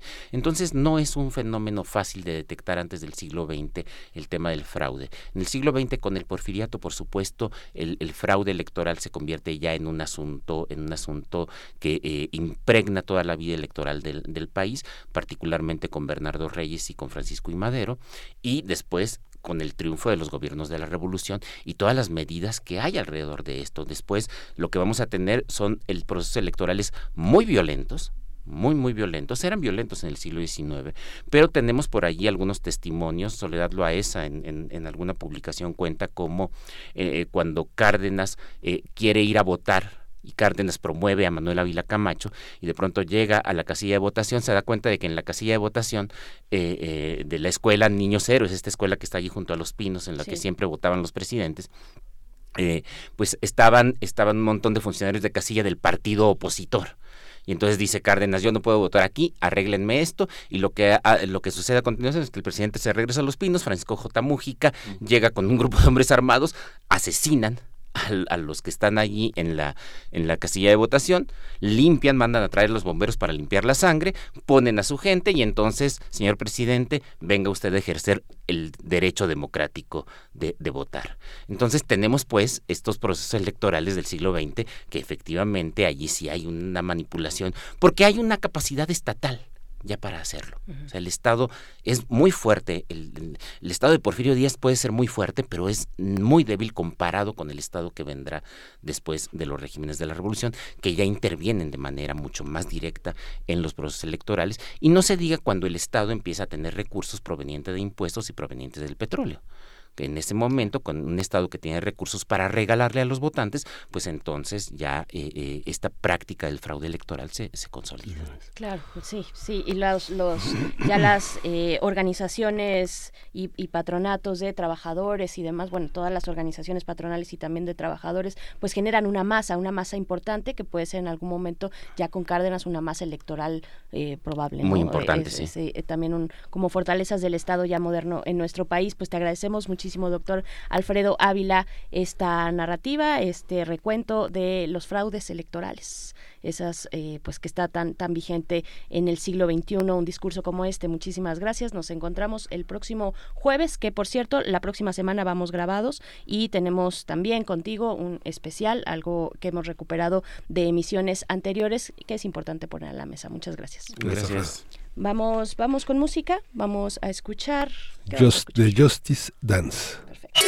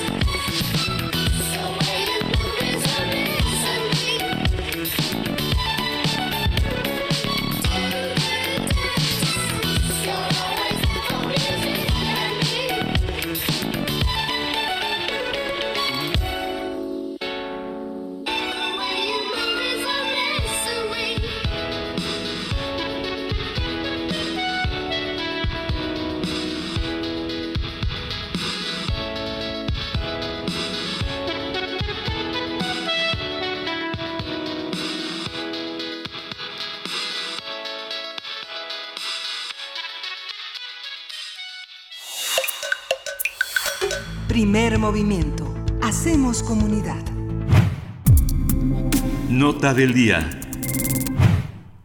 La Confraternidad Nacional de Iglesias Evangélicas, Confraternice, anunció que repartirán los primeros 10.000 ejemplares de la cartilla moral que promueve el presidente Andrés Manuel López Obrador. Arturo Farela, presidente de Cofraternice, dijo que la distribución de la cartilla se realizará a través de los pastores de su iglesia, tanto en eventos masivos como casa por casa. También rechazó que se trate de promover un credo religioso o que se viole el Estado laico.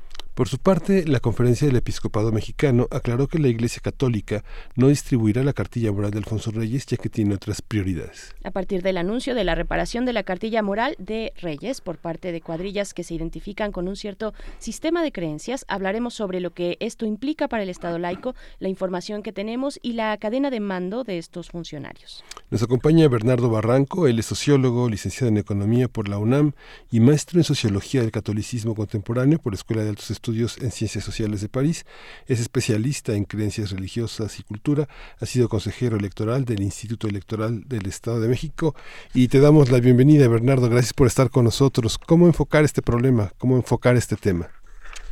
Sí, primero hay que ver que es una cuestión inédita. Muy buenos días. Muy buenos días, Bernardo. Eh, estamos ante una situación inédita porque los gobiernos eh, a partir de Juárez eh, han establecido una distancia, eh, digamos, fuerte. Incluso eh, la Constitución de 1917 fue severa, incluso negó la existencia jurídica de las iglesias.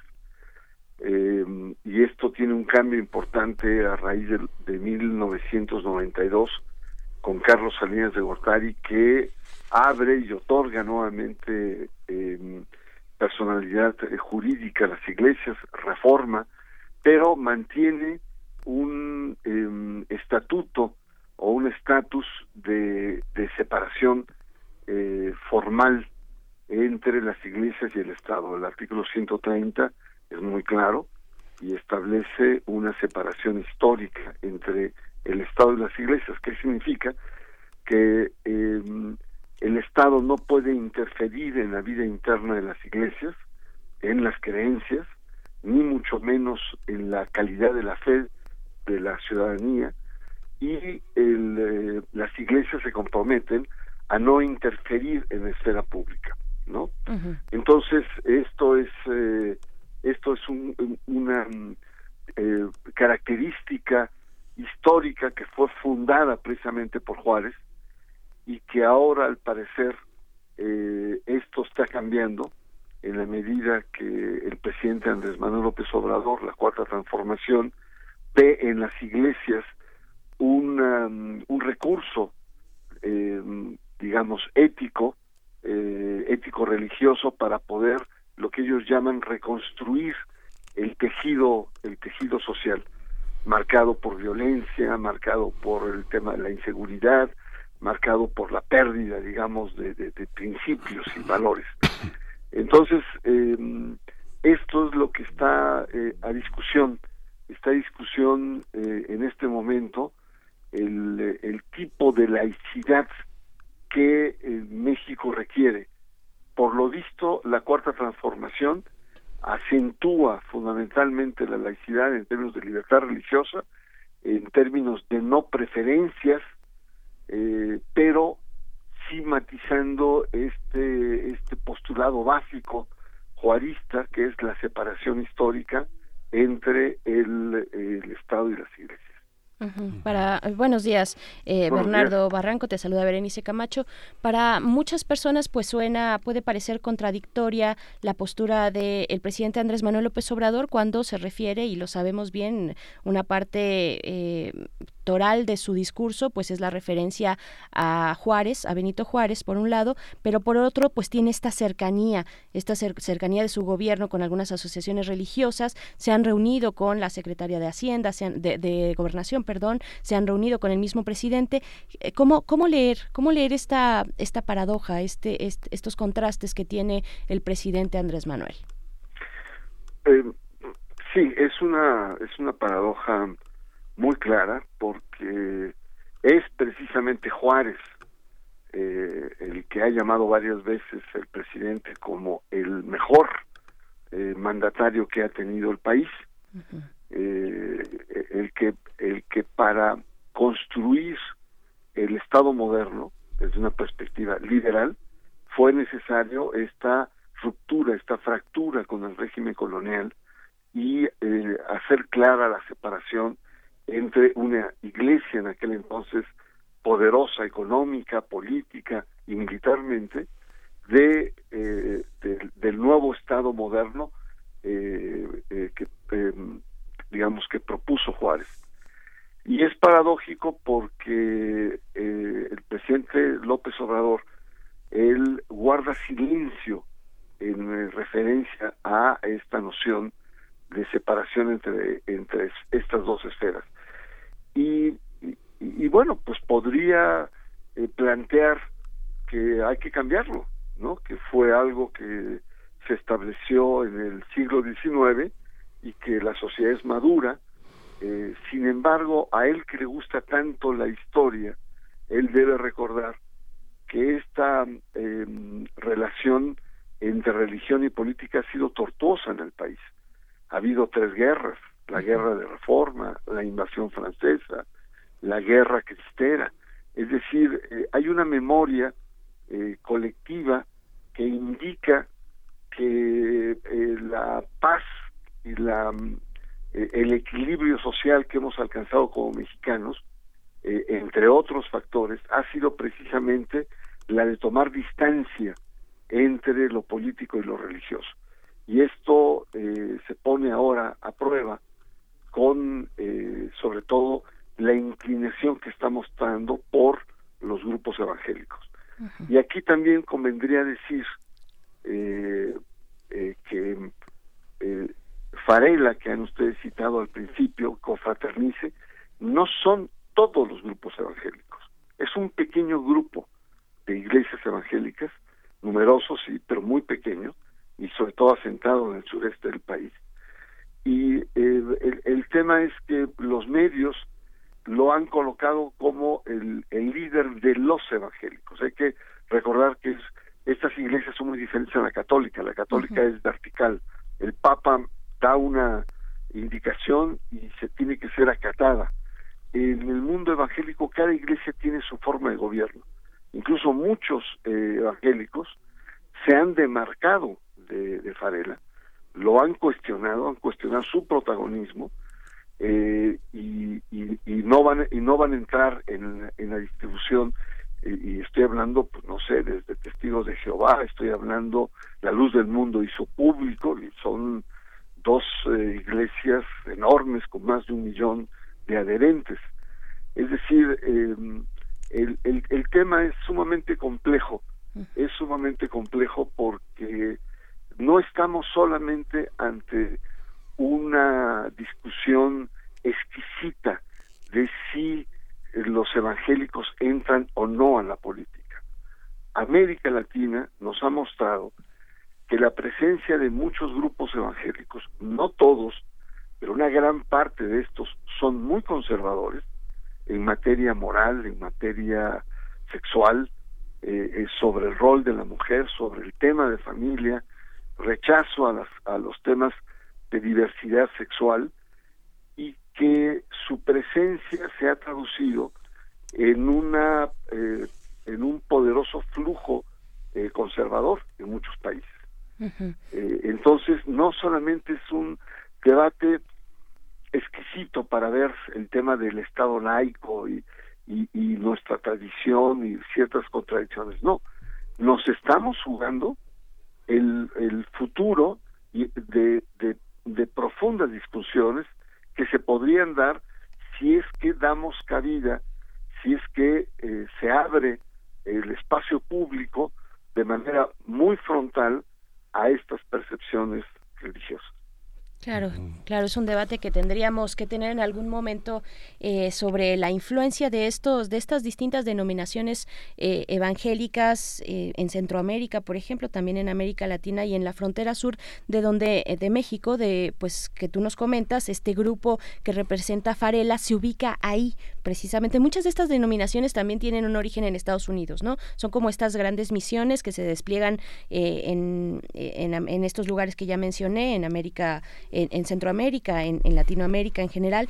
Eh, pero ¿qué significa que el presidente López Obrador se decante particularmente por este grupo específico que encabeza Farela? Eh, ¿Qué significa en términos políticos también? Mira, el, el tema es que estos grupos, que han crecido muchísimo, eh, se unen una, a una gran megatendencia. La megatendencia es eh, la crisis y el declive de, eh, de la Iglesia Católica. Hay, hay una caída en picada de la Iglesia Católica.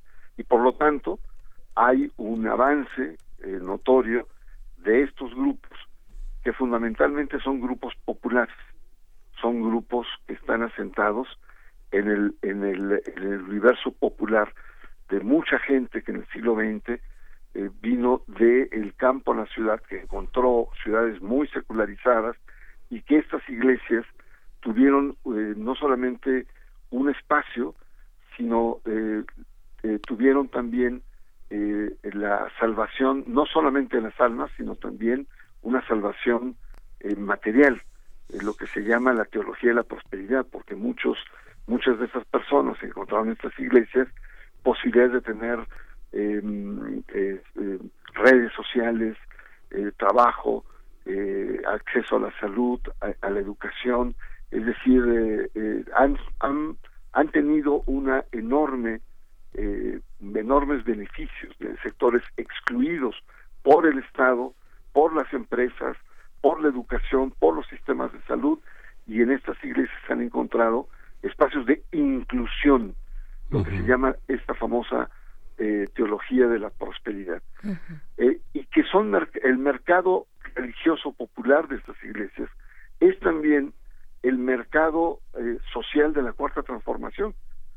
Entonces ahí se plantea, y sobre todo esta hipótesis eh, eh, que tiene sobre el tema de la de la regeneración eh, reconstrucción de un tejido social dañado por la corrupción y por la violencia y por la pérdida de valores como la vida y todo eso. Ahí se juntan ahí hay una interacción pero esa es eh, precisamente ahí donde creo que se tiene que dar un debate explícito es decir, pareciera ser que la cuarta transformación lo que está haciendo es eh, eh, actuando. Sin embargo, no basta solamente, hay que fundamentar, hay que fundamentar una política de Estado, no una política de gobierno, porque el gobierno de Andrés Manuel López Obrador le está dando tanta cabida a las iglesias. ¿Cuál es el fin? ¿Y cómo fundamentar porque eh, cuando dice Farera no se viola, pues, por supuesto que se viola. Se viola no solamente el espíritu, sino la letra, no solamente el 130, del artículo 40, del artículo tercero constitucional sobre educación y también el artículo 24. Es decir, eh, eh, para poder desplegar todo esto tiene que haber cambios constitucionales, porque si no, se estaría permanentemente violando los principios constitucionales, ya ni siquiera leyes secundarias, principios constitucionales. Esta, esta, esta elaboración de frases eh, de manera permanente, por ejemplo, una frase que dijo en Chiapas, eh, conversando con una, con una pareja que había logrado servicios de salud, les dijo eh, los últimos serán los primeros. Y así tiene muchas frases que son verdaderas alusiones bíblicas. ¿Esto es válido en el discurso de un gobernante? O, el gobernante puede decir, bueno, es que yo así hablo, es que yo así soy, es que así me gusta? Y así conecto con la gente también, ¿no? Y si, y si me permites, Miguel Ángel, también eh, en el sentido de esta pregunta y de este planteamiento, la misma cartilla moral tiene estas referencias constantemente, amar, amar al prójimo. Eh, por ejemplo, se tiene que amar al prójimo para ser buen ciudadano. Aunque lo de Reyes es otra cosa ¿no? Porque no es estrictamente religioso. Sí, no, no, la, la cartilla, algunos puntos de la cartilla que se está que se está distribuyendo. Sí, eh, yo creo que, que mm, la cartilla, eh, para empezar, eh, es una es un texto elaborado en los años 40 en un contexto de guerra donde se requería una unidad nacional, identidad, eh, se mm, desarrolla esa cartilla en un momento para una campaña de alfabetización, la cartilla nacional de alfabetización, donde pues había una alfabetización de más del 70% eh, de gente que no sabía leer y escribir o eran semi eh, alfabetas. Y, y eh, se plantearon algunos puntos éticos, etcétera, y se le encargó a Alfonso Reyes, que como ustedes saben, Alfonso Reyes, pues fue un eh, miembro distinguido del famoso Ateneo de la Juventud, donde salieron importantes personajes como como eh, Vicente Lombardo Toledano, entre otros más, Antonio Caso, etcétera, es una generación de, de intelectuales. Eh, sí toca temas religiosos. Él lo que dice es en la cartilla, muy claramente establece que eh, el, la ética, la ética del bien, así lo señala, eh, es una ética eh, que está impregnada en las sociedades civilizadas eh, por el cristianismo. Dice, y el, el cristianismo lleva en, en su contenido eh, un, un conjunto, como muchas otras religiones, del bien. Y las sociedades civilizadas eh, eh, lo son portadoras de, de, este, de este mensaje, de estos contenidos, y que abarca creyentes y no creyentes. Para muchos es un texto anacrónico, porque responde a una sociedad que ya no existe, que es otra. Eh, tiene principios universales, ciertamente, pero por ejemplo no toca el tema de la mujer. Incluso gramaticalmente, tampoco, mucho menos. Eh, no toca eh, lo que después se ha desarrollado mucho, que es eh, la, la, perspectiva de principios desde los derechos humanos, porque estaban en ese momento eh, en la en, en, muy inmediato en la guerra y es el, la elaboración viene cuatro o cinco años después. Es decir, también resulta un, texto que puede ser muy debatible eh, en, en, contenidos, en, en, en, planteamientos, sobre todo, y que responde a una sociedad eh, de la cual México ha cambiado totalmente. Y sobre el, el tema que planteó eh, Miguel, eh, creo así muy rápidamente que mm, yo creo que deliberadamente eh, el presidente Andrés Manuel López Obrador, desde su, desde que era estaba en campaña, ha sido como muy podríamos decir, difuso en términos religiosos. Para muchos es evangélico, ¿no? Pero eh, pues un evangélico no carga la Virgen de Guadalupe en su cartera, por ejemplo, ¿no? Eh, sería es inadmisible una, una cosa así. Eh, incluso para muchos eh, eh, para muchos católicos también es inadmisible ver al presidente pues en actos de oración eh, de, mm, de trance como lo hemos, como lo hemos visto en fotografías o lo hemos visto en videos pero ambos católicos y evangélicos también miran con sospecha esta actitud eh, eh, digamos chamánica que a veces tiene el presidente de conectar con los pueblos originarios de tener estas ceremonias eh, digamos neo mexicanistas o neo eh, eh, de religiones eh, eh, prehispánicas. Entonces, creo que deliberadamente, eh, justamente para conectar con, con, con, la gente, para hablar su lenguaje, eh, es que el presidente plantea ser hecho cristiano en sentido amplio y hace una lectura política de Jesús, porque Jesús murió por los pobres, vivió por los pobres. Y otra expresión eh, también fuerte que hace es que yo me hinco ahí donde el pueblo se hinca. Uh -huh. Es decir, yo tengo la religiosidad del pueblo. Uh -huh. Yo conecto con ese pueblo pobre.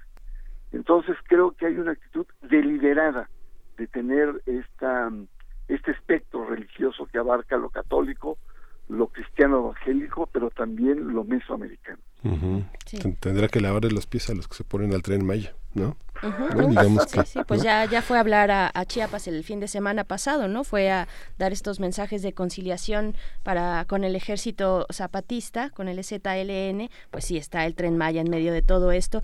Para cerrar esta conversación eh, contigo, Bernardo Barranco, eh, ¿qué, cómo leer esta negativa eh, de la Iglesia Católica a repartir la cartilla moral de- del gobierno de Andrés Manuel? Eh, ¿Cómo leerlo frente a una disputa también, pues, de, de clientelas religiosas, no?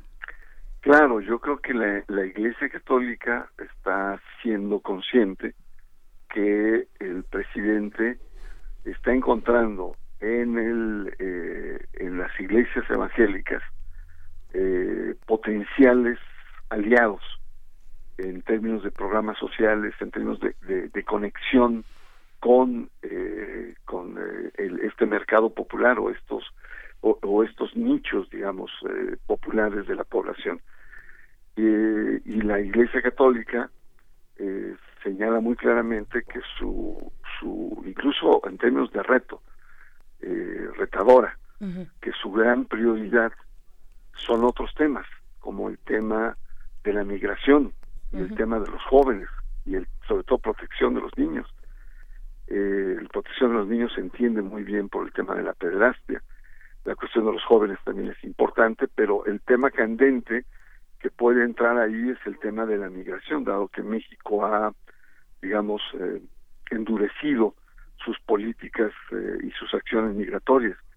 Entonces, eh, no es que la Iglesia esté dando una eh, un, un, un tono de guerra, pero sí está marcando, está delimitando, incluso algunos obispos han dicho, le han querido recordar, esta sí es otra paradoja, al presidente Andrés Manuel López Obrador que eh, México es un estado laico, como diciendo se está pasando de rosca, señor presidente. Creo que ese es el fondo del debate. El fondo del debate está en que la noción de laicidad no es una noción, no es una noción estática, inamovible, es dinámica en todos los países, así, así ha sido, y que eh, si el presidente o si la cuarta transformación está percibiendo eh, que puede haber cambios, bueno, que se abra un debate que fun- o que fundamente eh, con solidez, continuo, con asertividad, el por qué está actuando así.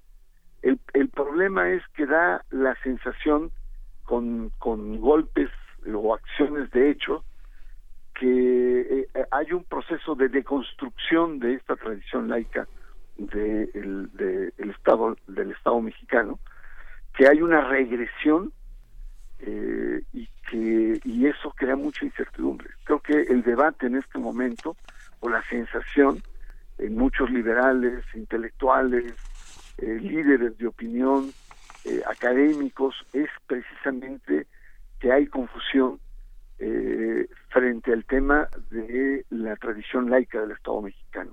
Y creo que aquí la cuarta transformación está obligada a entrarle. Si está haciendo acciones que fundamente distinguiendo dos cosas.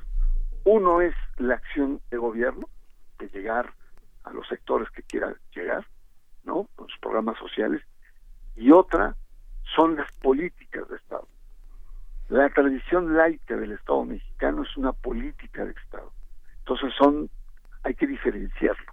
Entonces creo que vamos a asistir en los próximos meses pues a, a espacios de debate. Y si sigue esta lógica eh, de utilización de las iglesias en otras áreas, creo que el debate se va a subir de tono, evidentemente. pues muchísimas gracias. Muchas gracias, Bernardo Al Barranco. contrario, buenos días. Un Hasta pronto. Hasta pronto. Pues ahí está esta lectura, la, el carácter práctico del presidente, que lo sabemos, lo hemos visto en este y en otros temas, pues eh, tiene que ponerse también en, en- en espacios de discusión, porque Sí. vaya que tiene repercusiones. Involucrar de nuevo, ya se les había retirado de esta parte de la vida pública eh, a las distintas denominaciones, eh, particularmente a la católica, eh, denominaciones eh, eclesiásticas, pero bueno, ahí está esta, esta lectura que nos dábamos con música.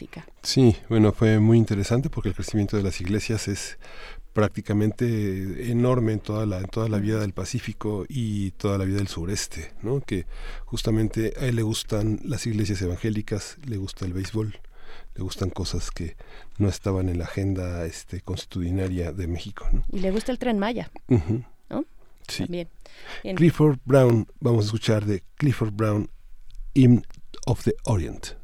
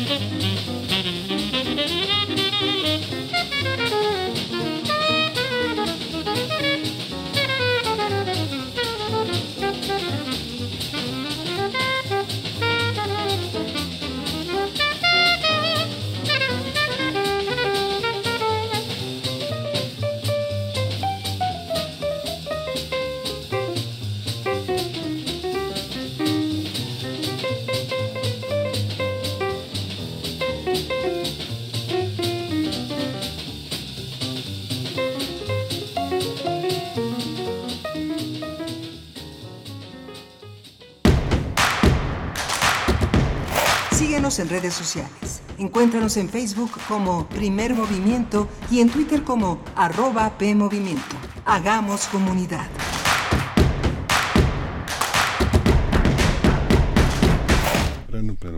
Estamos de vuelta en primer movimiento. Ya escucharon ustedes eh, la voz del maestro Carlos Flores Villela, quien estuvo la semana pasada, también el jueves de la semana pasada, eh, en cabina y nos hace el honor de estar de nuevo para nuestra sección de verano, el cine del otro lado del globo. Hay que decir que el maestro Carlos Flores es técnico académico del Centro de Investigaciones Interdisciplinarias en Ciencias y Humanidades, el famoso y muy querido SAGE de la UNAM. Eh, y pues bueno, tenemos, continuamos esta conversación maestro Carlos Flores, bienvenido. Eh, muchas gracias por la invitación, Miguel Ángel Berenice. Oiga, si me permiten, este, Berenice, tú me preguntaste la semana pasada sobre el, neorrealismo y la, crisis de la imagen acción. Entonces ya cuando iba de regreso a mi casa, dije, ay, qué tonto, pues justo ladrón de bicicletas es el ejemplo que usa Deleuze para para mencionar estos elementos, que son cinco básicamente, ¿no? Por lo que es importante el neorrealismo. Que ya no hay el cine clásico es situación, acción, reacción que te lleva a una nueva situación. ¿no? En, el realismo rompe con eso, ¿no? O sea, en el ladrón de bicicletas es muy claro. ¿Por qué? Porque cuando llueve, por ejemplo, se, se recargan en la pared. Ajá. Y ahí esperan a que pase la lluvia, ¿no? Y en una película norteamericana un director diría, no, hay que cortar eso, ¿no? Brinquemos a, que ya pasó la lluvia, si lo sacamos mojados, ¿no? Pero que sigan buscando la bicicleta, ¿no? Y no, ahí es romper con eso, ¿no? Y bueno, y también el manejo de muchos personajes, que eso es más claro en el Viteloni de, de Fellini, ¿no? Entonces, esto justo es lo que nos lleva a esto que decía yo del, de los montajes alternados, ¿no? Que es clásico en Robert Altman y Shortcut. La otra cosa que, que, es básica es el predominio del vagabundeo, ¿no? Los personajes andan vagabundeando. Que ron de bicicleta es recorrer la ciudad, ¿no? El uso de clichés, ¿no? Que en ese caso es este el ir con la divina, el usar al, monte de piedad para obtener recursos, porque como buen pobre no tienes alternativa. Y el que por el que me recordé, porque dije, qué bruto soy si, el ladrón de bicicletas, que es el que más me gusta, a mí es la denuncia del complot. Hay una pequeña secuencia son, donde sin mencionarla, lo que te dice de Zika es, los verdaderos ladrones de bicicletas son la mafia, no los tres personajes que, que hacen el operativo de robarle la... ¿no? Y eso de ahí nace el cine moderno contemporáneo, ¿no? Perfecto, pues buena esa aclaración. Nos pasa todo el tiempo aquí frente a micrófonos, eh, eh, podemos tener fuera de ellos un montón de ideas, pero aquí se nos pueden escapar, así es que me, me parece buena esta precisión sobre el neorealismo italiano del cual hablamos la semana pasada y que en esta ocasión, maestro Carlos Flores, nos traes eh, algo completamente distinto, ¿no? Algo de entrada, pues de otro, de otras latitudes, otro, mundo, ¿no? Dos películas vietnamitas. Ajá una cuyo título completo es Nun Voi Viet Huyen Tuai, que la traducción que le han hecho es este, escritores de leyendas o hacedores de leyendas, ¿no? que es una película de un director que se llama Wei Tuan Dun, que curiosamente nació en 1975. Este es el año en que culmina la, la guerra contra Vietnam del Sur. ¿no? Y esta película de Hacedores de Leyendas es un intento, en mi opinión, fallido por construir una historia épica de, un hecho real, ¿no? O sea, sí se, se hace en 2013, es decir, 40 años después de que los norteamericanos este, son derrotados en Vietnam, ¿no? Y entonces la idea es hacer una cinta que haga estos, unos, bueno, nos muestre unos héroes, ¿no? que están involucrados en la construcción de un oleoducto, ¿no? que es necesario para que las fuerzas de Vietnam del Norte puedan realizar grandes batallas. ¿no? Pero está hecha de una forma en que en que sí sigue muy es una historia muy lineal. Tiene esto de los personajes va de uno a otro se basa en una familia ¿no? entonces sigue el general que, que, es el encargado a dos de los hijos y otro personaje que es el principal que es como una especie de soldado invencible no lo hieren este ha estado en varias batallas o sea y se me, se me hace muy estereotipada, ¿no? Ajá, pero, a veces los eh, estereotipos pueden funcionar, a veces se pueden manejar con maestría y darnos vueltas, vueltas muy interesantes o, o, incluso ir a la, a la profundidad del, del, estereotipo mismo y sacar cosas que a veces no teníamos eh, previstas, ¿no? Eh, ¿Cómo, cómo, porque además cuando te veo, eh, maestro Carlos Flores, hablando de esta, desde antes de que entráramos al, al aire, hablando de esta, de esta película, Hacedores de Leyendas, y hablas de los estereotipos, pues te siento un poco incómodo. ¿Por qué? Porque no es que sea malo, digo, todo el cine es estereotipos, eso a mí me queda claro. De hecho, sí, mucha gente o muchos no entenderíamos el cine si no, si no identificamos los estereotipos. ¿no? Lo que pasa es que es como decirte, yo lo que recuerdo de las películas de los 60 vietnamitas que alguna vez vi en el canal 11, ¿no? También era esto, construir una serie de héroes, ¿no? Pero no lo hacía, se me hizo muy Hollywood la, la forma en que lo hace, ¿no? De hecho hay una escena donde combate con un supuesto ranger, ¿no? Pero es una escena de karatecas, ¿no? Que es como una concesión al público actual, ¿no? O sea, hay escenas de karatecas hasta en películas medievales, por Dios. Tienen que meter un chino, ¿no? O sea, para que... eso a mí ya se me hace una exageración. Pero a mucha gente le gusta a eso. mucha que tiene un público. Sí, no, enorme, enorme. En este, en este, digamos, en esta visión del cine vietnamita, ¿qué es lo que tú, qué es lo que tendríamos que ver como los radioescuchas? Este, una estética, una manera de construir la historia en relación a la propia historia, la versión de la historia que han dado los vietnamitas sobre su guerra? ¿Qué, qué tendríamos que ver? ¿Cuál es lo que, que, cuál es el contenido que te fascinó a ti en esa, en esta, en esta elección? ¿Por qué traer, por O qué sea, traerlas? esta, esta no es tanto que me gustara, sino me acordé de, de lo que me dijo Berenice, de las cosas que hay en YouTube. Dije, ah, estas dos de Vietnam que he visto, ¿no? Porque esta la pasamos en, un- en el curso que hicimos sobre Ajá. Vietnam con Mauricio. Y entonces cuando la vi esa vez dije, no, pues no está tan mal. Pero ahora que la volví a ver, dices, no, está muy, está muy, o sea, el estereotipo te funciona si no lo remarcas tanto. ¿ves? Y el problema aquí es que lo remarcan mucho. Es la exageración. Es ¿no? la Que exageración. tiene Ahora, también mucho el, chin- el, el cine chino, algunas películas del cine chino tienen también Sí. este tipo no, no, de- el mismo cine mexicano es, El cine bas- mexicano. es básico. sin, sin eso no hay, no hay cine mexicano. y es sea, muy popular. ah, pues, súper. No, hay mil películas. popular. Sí, no, hay películas mexicanas que yo disfruto justo por eso, porque tienen eso. Pero no es tan remarcado. Ahora, ¿qué pasa? Yo señalaba la, la fecha de elección de este director. Él nació después de toda la guerra, o sea, ¿no? Tiene la mística de los directores que trabajaban en plena guerra, ¿no? Entonces yo creo que hay un poco la visión es diferente. O sea, no es un mal director, o sea, es un tipo que ha trabajado mucho en cine, mucho en televisión, ¿no? Digo, le dan este encargo que que es justo para conmemorar 40 años de la derrota de Estados Unidos, ¿no? Y lo hace de la mejor manera posible, o sea, trata de, de mostrar una cosa que es lo que planteaba el general Nguyen Bong Giap, ¿no? Guerra del pueblo, ejército del pueblo, o sea, cómo todo el pueblo se involucra en, en este en el combate, ¿no? Trata de mostrarlo, pero la forma en que digamos de pronto destaca este personaje el principal que se llama Guy no, no, no, no me checó. Yo de pronto lo voy a decir, no es posible, es como que si fuera Rambo. Ahora, claro, él- este hombre está haciendo la película en, en un contexto completamente diferente, en una est- estructura cinematográfica diferente, porque durante todo el periodo de guerra y luego del triunfo en Vietnam hubo mucha censura, o sea, mucha, o sea, ya ganada la guerra y todo. En los primeros, dan de cuenta, hasta 1990 había mucha censura en el cine. Eso se ha abierto y se ha generado otra historia. ¿no? Bien, también tenemos eh, otra, bueno, por alguna razón nos trajiste esta a la este mesa es y yo creo que eh, puede porque ser es un buen sí, ejemplo de, de un cine diferente al final de cuentas. y que le gusta a, a mucha gente. Yo yo no la he visto, pero sí me interesa bastante.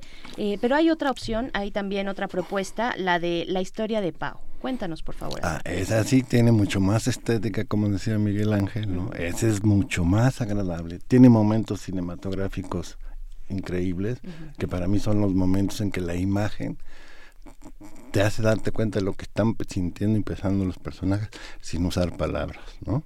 Y eso en esta película lo hace muy, muy bien el director que se llama Kwang O Go Kwang Hai, porque lo buscas en Google y te aparece de las dos formas, ¿no? Este, y es una historia de crecimiento, de maduración, ¿no? Ubicada en el terreno, en el territorio de una de las 53 etnias de Vietnam, los Hmong, ¿no? que están al sur de China y al norte de Vietnam, que vienen de una zona montañosa muy apartada, muy marginados están, por lo que te muestra esa película, ¿no? ¿Qué tipo de historia es? ¿Es una historia cotidiana? ¿Es ¿Qué, qué- qué vamos a encontrar ahí? Eh, eh, un- Es el- un poco para que nos interese, para que nos enganche y vayamos a buscar. Ah, mira, es, es una historia de maduración. ¿no? Es una joven, es una joven, sí, está en YouTube. Es una jovencita, ¿no? Que de pronto descubre, ¿no? Bueno, es una jovencita que tiene dos madres, ¿no? Su madre biológica no vive con ella, es su madre, digamos, adoptiva, es la que está. ¿Por qué? Porque en esa comunidad, si no tienes descendencia, pierdes como jerarquía. ¿no? Entonces, en la medida en que, en que la, la madre, digamos, la madre que, que real, porque al final es la que la cría, ¿no? Este, es, fue, es incapaz de dar hijos biológicamente. El marido tiene que conseguirse otra mujer, ¿no? Y con esta mujer tiene dos hijos, ¿no? A Pau y a su hermano Tai, ¿no? Y ella de pronto vive con ellos, a- después no, va de visita y cada vez son visitas más largas. Pero la- ella desde muy pequeña siente un gran rechazo hacia su madre biológica, ¿no? Y tiene una gran identificación con su madre adoptiva, que, que les digo es su verdadera madre porque es la que lo crió. Entonces cuando ella des- se empieza a enamorar por primera vez en su vida, ¿no? De un joven flautista, ¿no? Entonces ella va descubriendo otras cosas, ¿no? O sea, ella sabe de esta historia porque su madre se la platicó. Entonces sabe que tiene una madre biológica, la, la que le llama la señora Sim, es, ¿no? Pero la última vez que la ve, de pronto se da cuenta que le extraña a pesar de lo poco que es, ¿no? Como que le entra, hay un clic ahí que le, que le dice, bueno, ¿no?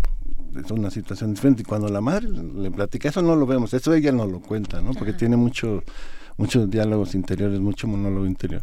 Ella este, empieza a descubrir otra serie de cosas. Entonces, la película es prácticamente un flashback. Empieza cuando la madre aparentemente se ahoga. Ok. ¿no? Y ella en esta búsqueda, ya no te puedo platicar lo Sí, demás. ya, ya ¿no? nos contaste más o menos de qué va. Pero ella descubre ¿no? que todo mundo tiene derecho a ser feliz y que lo que ella tiene que buscar, por eso digo que es un proceso de maduración, pues es vivir su vida de la mejor manera posible. Que no vas a evitar ni el dolor ni la tristeza, pero pues también hay alegría en la vida. ¿no? ¿Qué nos dice del director esta propuesta? Pues yo creo que es, para mi gusto mejor director que el, Que el anterior, nos queda anterior, clarísimo. ¿no? Este, eh, de hecho ha sido un, es un director con mucho éxito en Vietnam. Esta película arrasó con los, digamos, con lo que le llaman los Oscar vietnamitas, arrasó. La actriz que aparece es su esposa y que eh, ahí profundizando un poco en la investigación descubrí que ella actuó en 2012 en El Americano Impasible, ¿no? Entonces es la, y es la primera actriz vietnamita que, que tiene, digamos, ese, esa proyección internacional, ¿no? Entonces, a mí lo que me dice este, de este director es tiene una capacidad, una sutileza para manejar las situaciones realmente bellísima, o sea, digo, muy cinematográfica. Digo, hay escenas que no hay una palabra, cuando mucho puede haber música o algo, pero tú tienes claro qué está pasando por la mente de los personajes, sus te muestran sus sentimientos con la pura actuación. Y eso para mí es bellísimo. Eso es cine puro, di- diría Hitchcock, ¿no? ¿Dónde las encontramos? ¿Dónde están? En. YouTube. En YouTube. De hecho, esta yo la tengo este, en DVD, pero está sin Pero ahora. YouTube es todo comercial, ¿no hay que pagar? ¿O es No, no, no, no, tú, tú pones los títulos y te sale. Sí. Pero existe Y hay sí esa opción, hay, ¿eh? hay varias más, Ah. ¿eh? hay varias más vietnamitas, si quieren verlas, hay varias, ¿no? Yo no lo hago porque yo soy muy obsesivo, entonces yo me meto a YouTube a buscar solo cosas que, que requieren cierto momento, pero la verdad yo hay cosas que, digo, no tengo Netflix, no le entro mucho a eso porque soy obsesivo, entonces, y tengo cosas que leer y cosas que escribir y no puedo pasarme la vida viendo películas, que es lo que voy a hacer el día que me jubile. Y es una pie, es su pie de entrada al cine vietnamita. ¿Eso te conduce al cine vietnamita? ¿Qué hay? ¿Qué hay? sí, este, sí. ¿qué- Al, al cine contemporáneo este, está es, es, es muy interesante. Mira, el cine vietnamita es viejísimo. ¿eh? O sea, el mismo que trajo el cine a México, el cinematógrafo Gabriel Beire, lo llevó a, a- a- a Vietnam, o sea, a Indochina, Gabriel Beire. ¿no? Debe de haber películas y- e historias antes de, la, de, de 1953, que es el año que los vietnamitas tienen registrado como histórico, porque es cuando Ho Chi Minh dijo, tenemos que tener una industria cinematográfica, ¿no? Sí. Digo, ahí predomina la narrativa cochiminiana, pues, pues, ¿no? Es el discurso, el discurso, Es el discurso, político, el ¿no? Lo que discurso- hoy sabemos el también discurso como, el, político, como el ¿no? poder suave. Exactamente.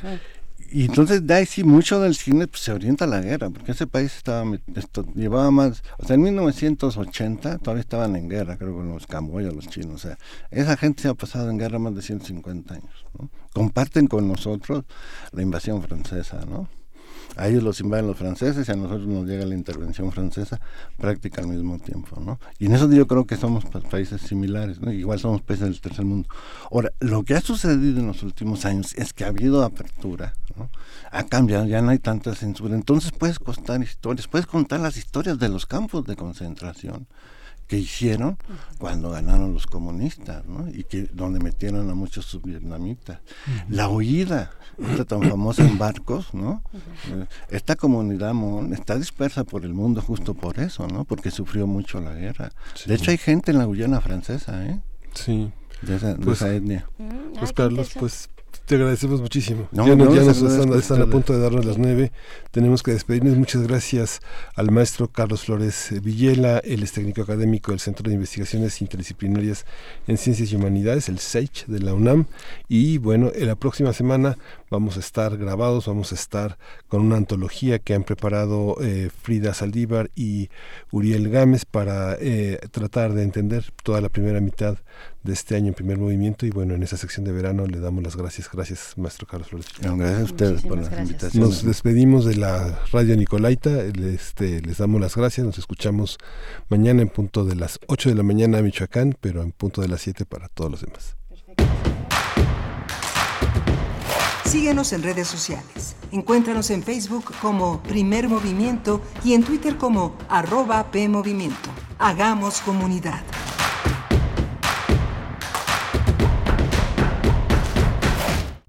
Un largo camino de 90 años de autonomía universitaria nos ha conducido por la pluralidad y la inclusión a una autonomía responsable que en la tolerancia y el respeto nos ha permitido ser diversos, a cultivar las artes y la libertad de las ideas, a construir ciudadanía. La autonomía está en nuestra gente. Está en nuestra gente. UNAM, 90 años de autonomía. La Escuela Nacional de Trabajo Social y Radio UNAM presentan Vida cotidiana, sociedad en movimiento. un programa para analizar las distintas problemáticas sociales y documentar alternativas e intervenciones para enfrentarlas. ¿Por dónde empezamos? Acompáñanos todos los viernes a las 4 de la tarde por el 96.1 de FM. Radio UNAM. Experiencia sonora. Misael ayudó a construir esta carretera, por donde va su nieta María, en el carro que le prestó su vecina Marta para llevarla a su boda con Francisco. El papá de Francisco, Sergio, es carpintero y fue quien construyó las bancas para la boda. Si alguno de ellos no hubiera participado, este beso jamás habría sucedido. La democracia es como la vida. Si participamos todas y todos, crece y sigue adelante. Para seguir construyendo nuestra democracia, contamos todas. Contamos todos. INE. La responsabilidad al volante es un seguro que nos protege a todos. Por eso, revisa tu vehículo. Mantente alerta. Evita el alcohol y las drogas. Aléjate del celular. Respeta los señalamientos. Ponte el cinturón. Utiliza el asiento especial si vas con menores. Con seguridad llegarás a tu destino. Cuídate, cuídame, cuidémonos todos. Secretaría de Comunicaciones y Transportes. Gobierno de México. Somos Tu acervo. tu memoria, Tu identidad. tu patrimonio, Tu cultura. tu cine. Somos la Filmoteca UNAM. Para cinéfilos y público en general, preservamos y difundimos los materiales fílmicos de la memoria histórica del país. Tenemos laboratorios, banco de imagen, centro de documentación. Sala de exposiciones, tienda, librería y salas de cine. Visítanos en el Centro Cultural Universitario, el Cinematógrafo del Chopo y Casa del Lago. O accede desde tu computadora a nuestro cine en línea y museo virtual. Estamos en Facebook, Twitter e Instagram. Filmoteca UNAM. Reconocimiento UNESCO Memoria del Mundo 2017.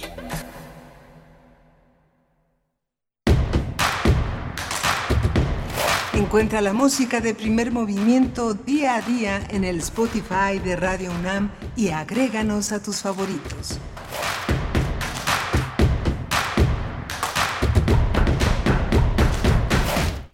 Son las 9 con 3 minutos de la mañana de este jueves 11 de julio.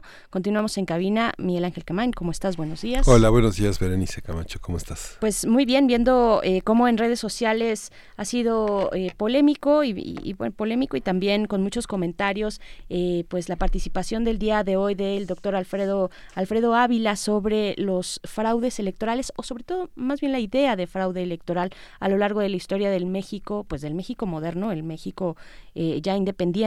Eh, y pues bueno, eh, está, está interesante, está interesante lo que nos, nos comentó y cómo también ha recibido todos estos eh, pues acercamientos por parte de la audiencia. Nos da muchísimo gusto también que debatan entre ustedes. y fíjate, Miguel Ángel, que hace unas horas la agencia de noticias, la agencia de la prensa francesa, anuncia que falleció, falleció Vincent Lambert, quien eh, pues es un símbolo de la lucha por la muerte digna en Francia. Él llevaba una década una década pues en un estado eh, tetrapléjico, un estado vegetativo y ha muerto, ha fallecido este jueves a las 8.24 de la mañana eh, tras nueve días de ser desconectado luego de una batalla legal, una batalla judicial bastante larga, pero bueno, finalmente es un símbolo, un símbolo de, de este tipo de asistencia médica para aquellas personas que tienen pues padecimientos ya crónicos degenerativos y que se encuentran en esas situaciones. Y lo menciono no solo por el hecho en sí de ser importante sino por el, debate que tendríamos que estar teniendo después de eh, esta reforma eh, que, que, incluye los cuidados paliativos en la asistencia médica en nuestro país no sí Justamente, justamente. Muerte digna, muerte asistida. Es un debate que les debemos. Hay un debate muy interesante para los que tienen tiempo estas vacaciones de leer este estupendo libro que editó, oh, eh, que editó Paidós, que se llama La menos mala de las muertes, de Margaret Pabst, uno de los grandes eh, debates que contiene una, una, una gran exploración, tanto conceptual, filosófica, como de información sobre el tema de la legislación en Europa y de los grandes hospitales y de los grandes médicos que algunos de ellos eh, anteponen el tema de la objeción de conciencia en el tema, pero que la que la amplitud del debate en la parte técnica eh, permite eh, obedecer la, el deseo de las personas que están en situaciones bastante difíciles para enfrentar no solo el dolor sino la dignidad ¿no? que es una uno de los aspectos en los que la red de amor y de, y de familiares que están en los últimos momentos se ven severamente afectados con imágenes que auténticamente llegan a borrar por mucho tiempo las imágenes eh, de, de, de, de entereza y de dignidad que sus propios familiares tienen. ¿no? Es todo un debate en el terreno del psicoanálisis, de la psicología, de la antropología, de la filosofía.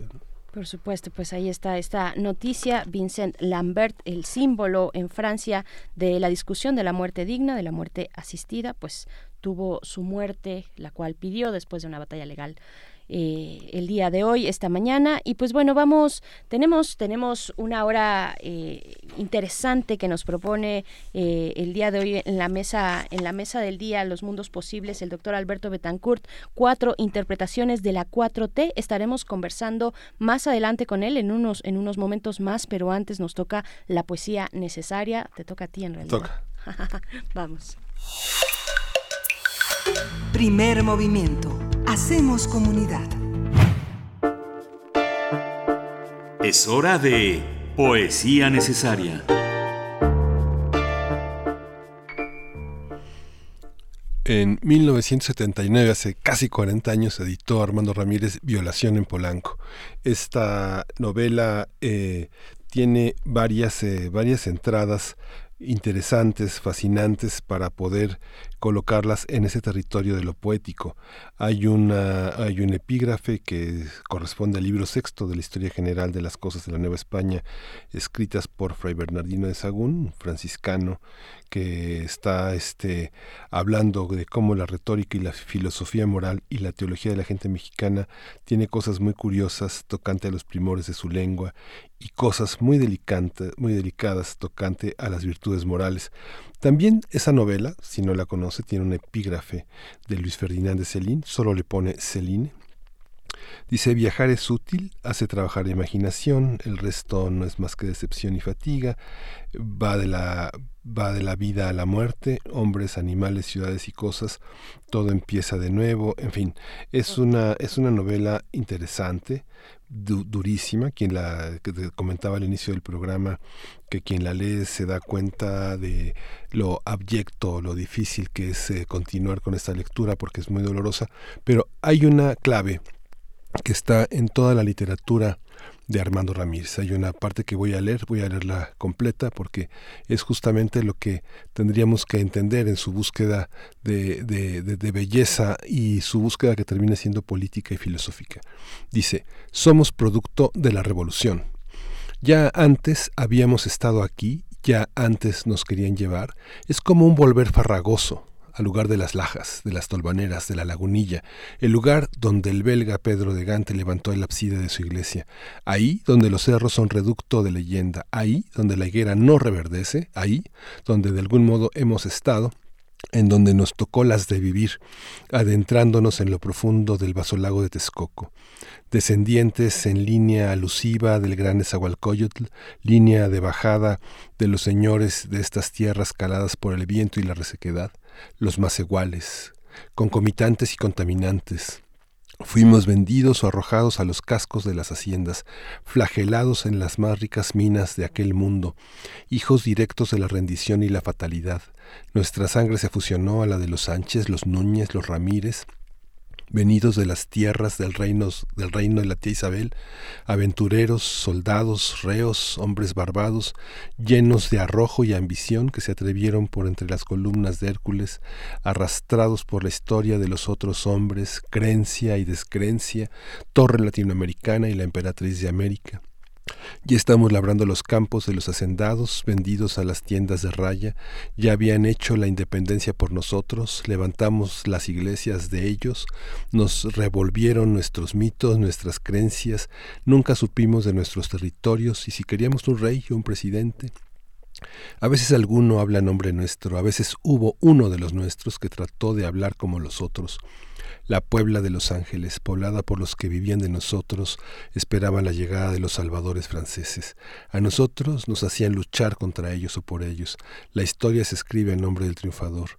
Las iglesias que construimos nosotros fueron clausuradas y de nuevo nos dijeron que habíamos ganado y dijimos para nuestros adentros el camino para nuestra casa. Fuimos dominados y disfrutaron por nosotros largos años, los que después nos dijeron que habíamos vencido. Y volvimos acá, al lugar de donde en algún modo se existe, lanzados alrededor de los que volvieron a triunfar por nosotros. Volvimos a formar nuestros modos de vida. La leva nos dejó sin tierras, sin familia, con hambre. En la ciudad no había industrias, tuvimos de nuevo que adaptarnos al trazo urbanístico. Ahí, fuera de él, nos instalamos. Instalamos quiere decir vivir, vivir de nuevo y por las caballerizas y el campo citadino cerca de los palacios de Humboldt, debajo de sus cornisas, en sus aguanes, en los mesones, vendiendo guajolotes, haciéndole al ciego para que cayera la limosna en la mano, inventando formas de comercio, robando lo que nos dejaban robar, nos pusieron de policías a nosotros mismos, volvimos a traer el pulque, los nopales, la pitaya, los charalitos y los acosiles, los chilitos de biznaga y el maíz. Primero formamos un pequeño cinturón de comercio inventado, Jamaica, Sonora, el mercado de Abelardo Rodríguez, Colonia Morelos, Tepito, Anillo de Circunvalación, La Lagunilla, Garibaldi, Guerrero, San Cosme, Tacuba. Invadimos las viejas construcciones que abandonaron sus moradores por otras mejores al sur. Nos arrojaron del sur, ellos se quedaron con el mejor clima, pusieron a su disposición los servicios municipales, los centros de educación, de información, generaron su cultura oficial. Ahora avanzamos a través de las faldas de los cerros, como unas manchas nos extendemos, hemos sobrepasado el Campo Santo. Hemos levantado nuestras construcciones, hemos levantado nuestros mitos, hemos levantado nuestras familias, hemos levantado nuestras formas de vida, hemos comenzado a cantar a fuerza de permanecer en la oscuridad, a fuerza de vivir entre los topos o como la lava en los volcanes. El canto se eleva hacia el cielo, irrumpiendo de entre las sombras. Somos una cultura que habita el recinto que pretende ocupar otra cultura. El autor. Vamos a escuchar Sábado Distrito Federal de Chava Flores. Sábado Distrito Federal. Sábado Distrito Federal. Sábado Distrito Federal. Ay, ay.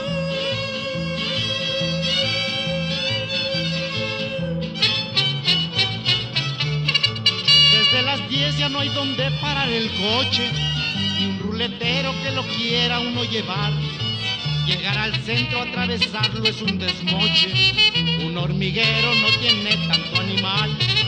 Los almacenes y las tiendas son alarde de multitudes que así llegan a comprar. Al puro fiado porque está la cosa que arde. Al banco llegan nada más para sacar. Que nadizo en la semana está sin lana, va a empeñar la palangana y en el monte de piedad. Hay unas colas de tres cuadras las ingratas y no falta papanatas que le ganen el lugar. Desde las 12 se llenó la pulquería, los albañiles acabaron de rayar. De repicosas enchiladas y sotilia, la fritanguera que allí pone su comal. Sábado Distrito Federal. Sábado Distrito Federal. Sábado Distrito Federal. Ay, ay.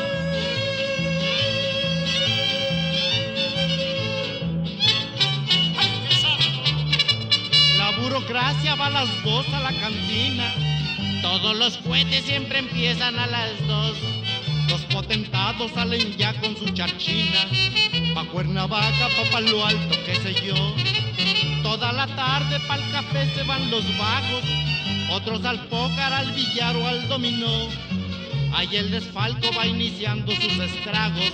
¿Y la familia? Muy bien, gracias, no comió. Los cabaretes en las noches tienen pistas atascadas de turistas y de la alta sociedad. Pagan sus cuentas con un cheque de rebote. Ahí te dejo el relojote, luego lo vendré a sacar. Van a los caldos a eso de la madrugada. Los que por suerte se escaparon de la vial. Un trío les canta en Indianilla donde acaban. Ricos y pobres del Distrito Federal. Así es un sábado, Distrito Federal. Sábado, Distrito Federal. Sábado Distrito Federal.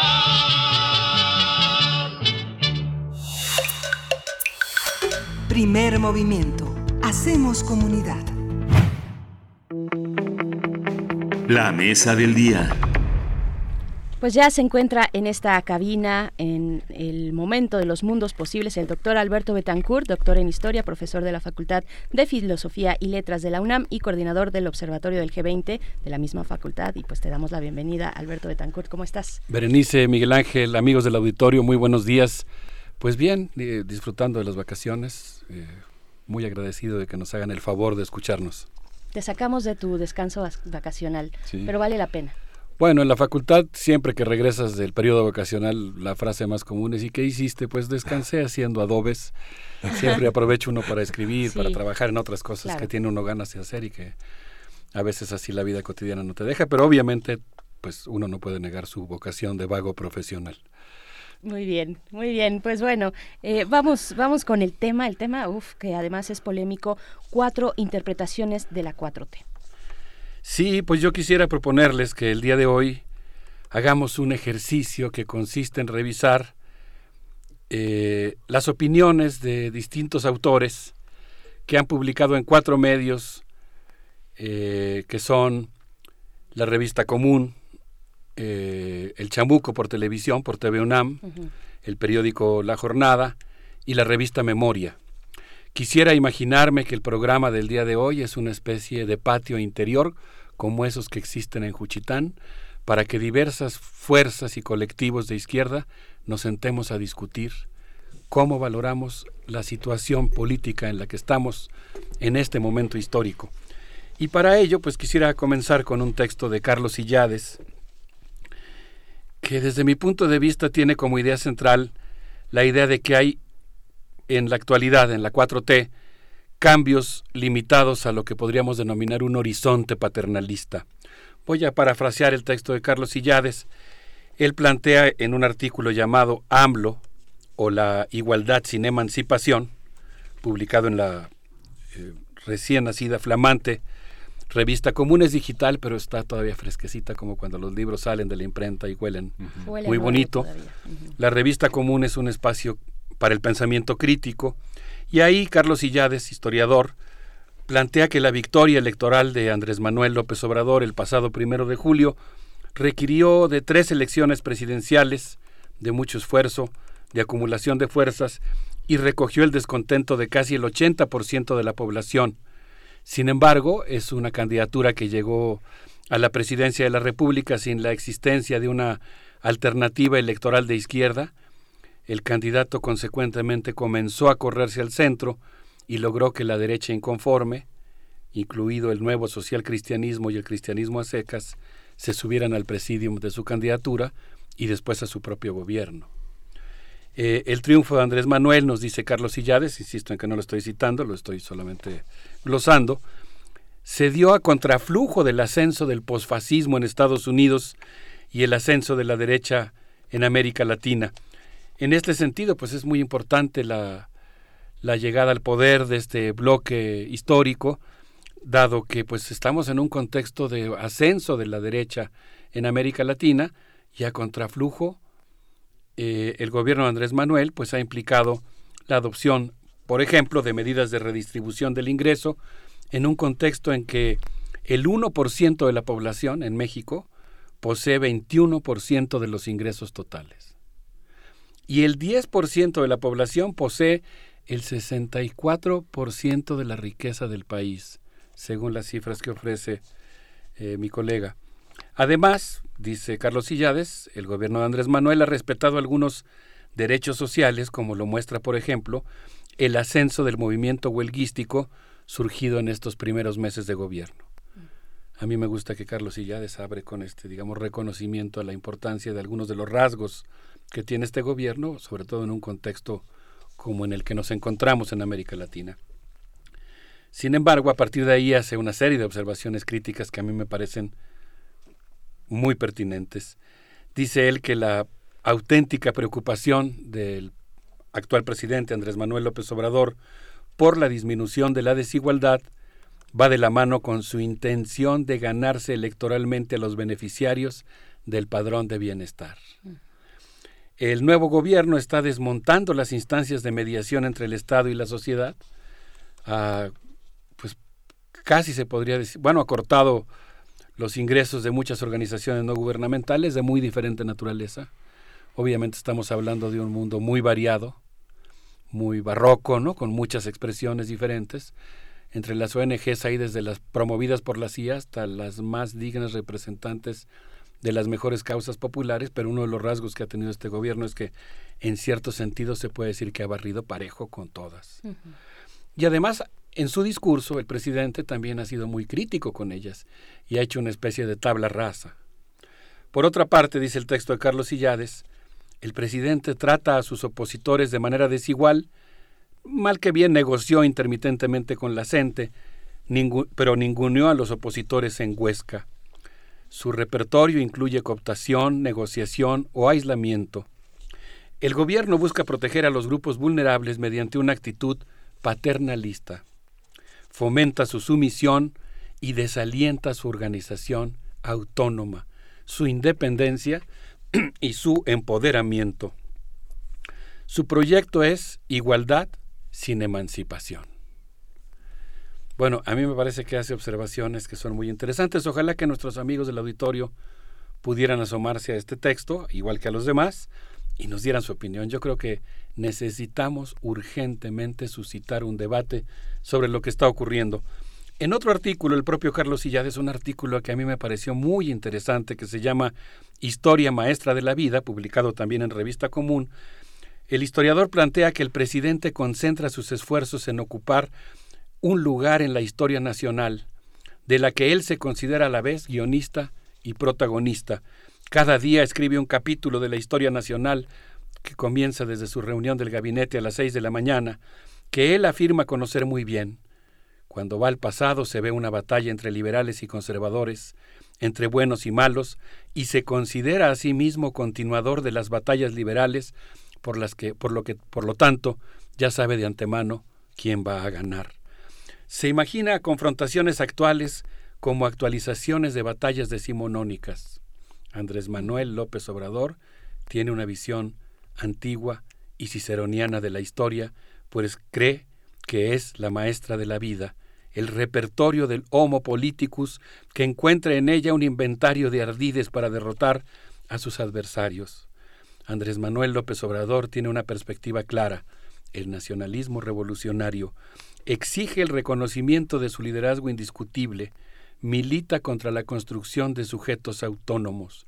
Cuando él dice que la corrupción se barre de arriba para abajo, es porque así concibe su gobierno con esa cadena de mando de la 4T. En la República Morosa, el presidente manda. Esta es una primera interpretación, Berenice Miguel Ángel, no sé qué opina. Y para, y para muestra, eh, Miguel Ángel, un botón, cuando ahora con toda esta polémica de la renuncia del secretario y ahora exsecretario de Hacienda, Carlos Ursúa, cuando sale el día de ayer eh, Andrés Manuel López Obrador en su conferencia matutina a hablar de aquellos momentos de desencuentro, pues por supuesto llega al punto del Plan Nacional de Desarrollo, el Plan Nacional de Desarrollo de la Discordia, eh, y, dice, bueno, este plan tiene inspiración en el Plan Liberal de 1900, de principios de siglo, y también en el Plan Sexenal de Lázaro Cárdenas, ¿no? Eh, este, este, eh, este traer constantemente eh, elementos históricos de la política nacional a, su presente. Pero traerlos de una cierta manera muy particular, eso de la historia maestra de la vida, esta visión ciceroniana, por supuesto, como todos los clásicos, yo creo que hay que leer a Cicerón, sobre todo su teoría retórica, pero pues cuando uno entra a la facultad de filosofía y letras, a la carrera de historia, pues lo primero que, que ocurre en tus primeras clases es que hay toda una crítica a esta visión ciceroniana de la historia que se repite y, de la que puedes abrevar. Obviamente hay arquetipos, obviamente tiene su, su eh, significado, digamos, pero digamos que es un tipo de aproximación a la historia, yo diría, por lo menos eh, curioso, ¿no? Sin que deje al mismo tiempo, ahí es donde no hay que simplificar, de ser muy interesante y muy loable, que sea un presidente amante de la historia. Lo que, digamos, donde yo guardaría la distancia crítica es en cuanto a los usos que le da, por decirlo de alguna manera, ¿no? Que a veces creo que son eh, un poco pragmáticos, digamos. Claro, y para los historiadores debe ser muy interesante observar las conferencias eh, matutinas, ¿no? Que por cierto te vimos por ahí en la semana. Gracias, sí. Qué bueno.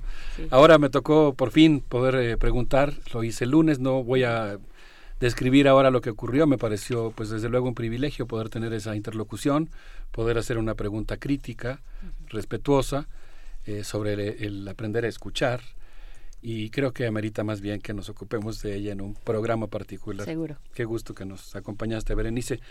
El segundo texto que quisiera exponer, aclarando que en todos los casos no voy a plantear la opinión del medio de comunicación que estoy citando, sino del articulista particular, porque me dio mucho gusto que veo que hay un debate interno en los propios medios, con umbrales, ¿no? con matices, pero eh, es muy interesante que al interior de estos cuatro medios hay opiniones diferentes Vamos con Heinz Dietrich, quien fue entrevistado en el Chamuco Televisión el día 4 de junio, y él tiene una visión bastante más eh, apologética, digamos, de la 4T. Heinz Dietrich plantea que México es como una rosa con espinas. El imperio pensaba que ya había ganado todas las batallas en América Latina y que podía apagar de una vez la luz de la revolución. Pero México y su 4T surgió en un momento en el que había un contexto de derrotas generales reavivando la esperanza. Eso convierte a México en una esperanza para los pueblos del mundo, pero al mismo tiempo lo convierte en blanco del odio imperial. Andrés Manuel López Obrador, por su larga, por su larga experiencia en el sistema, esto dice Heinz Dietrich, eh, por esta larga experiencia, por ser parte en cierto sentido del propio sistema, conoce muy bien cómo funciona el sistema y consecuentemente es un dirigente capaz de caminar exitosamente por un campo minado. Es un gran líder, pero no tiene cuadros. La inteligencia latinoamericana normalmente es mediocre y vendida, dice Dietrich, y eso ha implicado que hay una buena parte de la inteligencia colectiva eh, que está dispuesta a jugar un papel prácticamente golpista el ratón está ante el gato. Es muy fácil hacer críticas desde el rincón del intelectual, es muy difícil gobernar, dice Heinz Dietrich. con un comentario de Trump basta para tirarte la economía y en ese contexto el presidente Andrés Manuel tiene que sobrevivir a la contrarrevolución. Eh, en, este, en este enfoque que yo considero que en cierto sentido es muy pragmático porque está justificando renunciar a ciertos principios con tal de mantenerte en el poder. Digamos, está planteando que para ser realista y poder realizar, aunque sea algunas pequeñas transformaciones, tienes que conceder, por ejemplo, temas que tienen que ver con presiones eh, imperiales. Él cierra este análisis diciendo que la Guardia Nacional es la fuerza militar y material que le da poder real al espíritu humanista y bondadoso.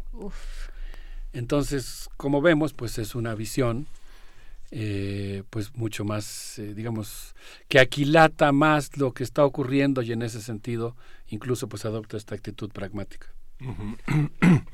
Hay las versiones de la 4T están como es, forman parte como de un debate pues de orden político filosófico muy amplio no la de la, la renuncia como señalaba Berenice la renuncia de Ursúa marca una manera eh, muy muy aparentemente muy sencilla pero al mismo tiempo muy compleja de entender en qué consiste la cuarta transformación. Él la ve como una revolución ¿no? Él la ve como una revolución y tal vez las únicas revoluciones al calce han sido como las que han marcado el siglo XX, la revolución este, cultural en China, la revolución mexicana, la revolución rusa, la revolución cubana, eh, las independencias de los países africanos. Tal vez él lo entiende así, pero él trata de colocar el Plan Nacional de Desarrollo que, que casi casi es de su puño y letra, como los sentimientos de la nación de Morelos, ¿no?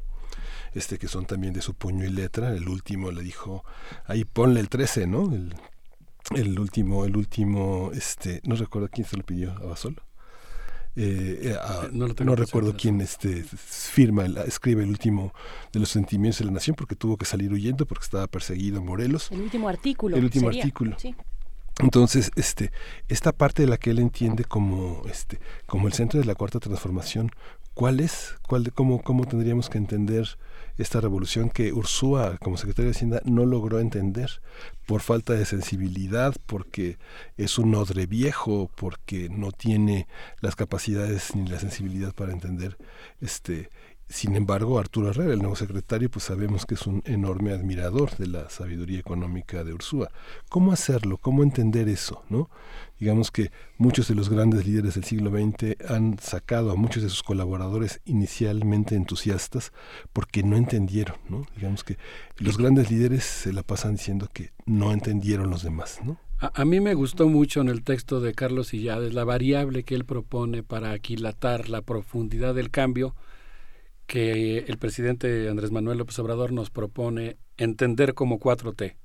Yo creo que si, que si es una 4T, eso digamos que en cierto sentido lo dará el tiempo y la historia, ¿no? Vamos a ver el calaje, ¿no? la profundidad de las transformaciones.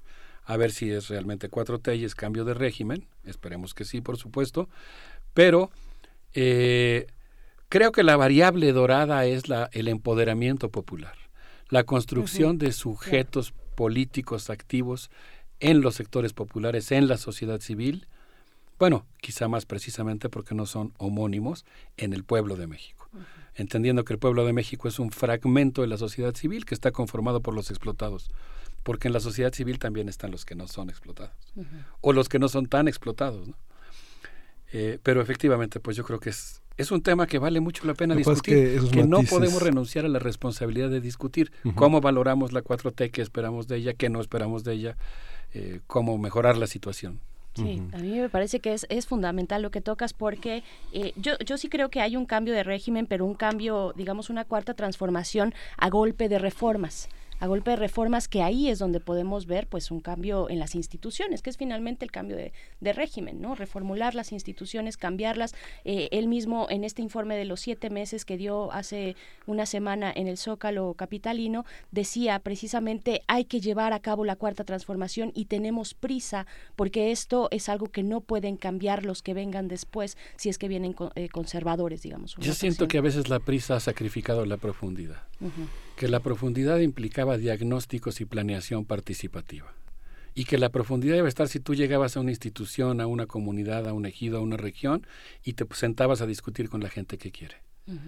Si tú crees que tú tienes la solución y tienes prisa y la vas a implantar sin tener el tiempo de escuchar a las personas que quieres beneficiar, estás optando por un modelo paternalista y eso a la larga va a socavar la base del poder de un gobierno que efectivamente por su carácter progresista está siendo muy amenazado por fuerzas contrarrevolucionarias.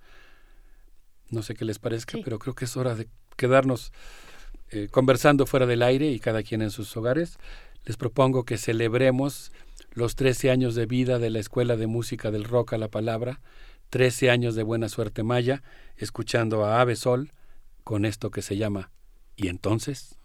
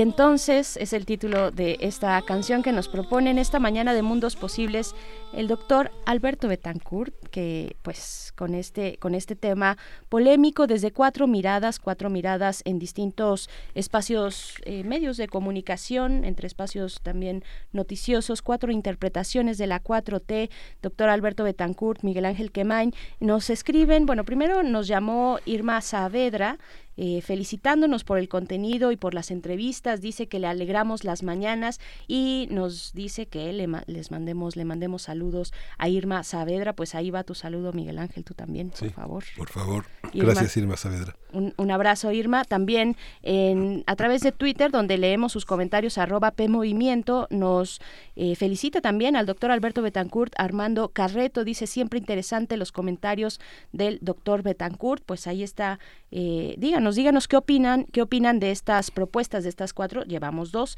estas cuatro propuestas eh, que nos trae el doctor Alberto Betancourt sobre el gobierno de Andrés Manuel López Obrador.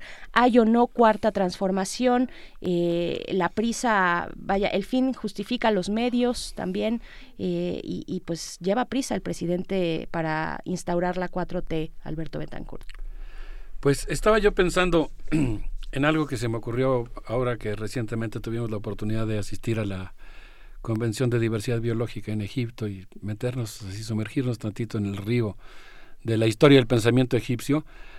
Nosotros tenemos una lógica aristotélica y las cosas son o no son y hay un tercero excluido y, eso me parece muy bien porque yo creo que le ha dado rigor al pensamiento del cual formamos parte, a la cual, de cuya tradición formamos parte.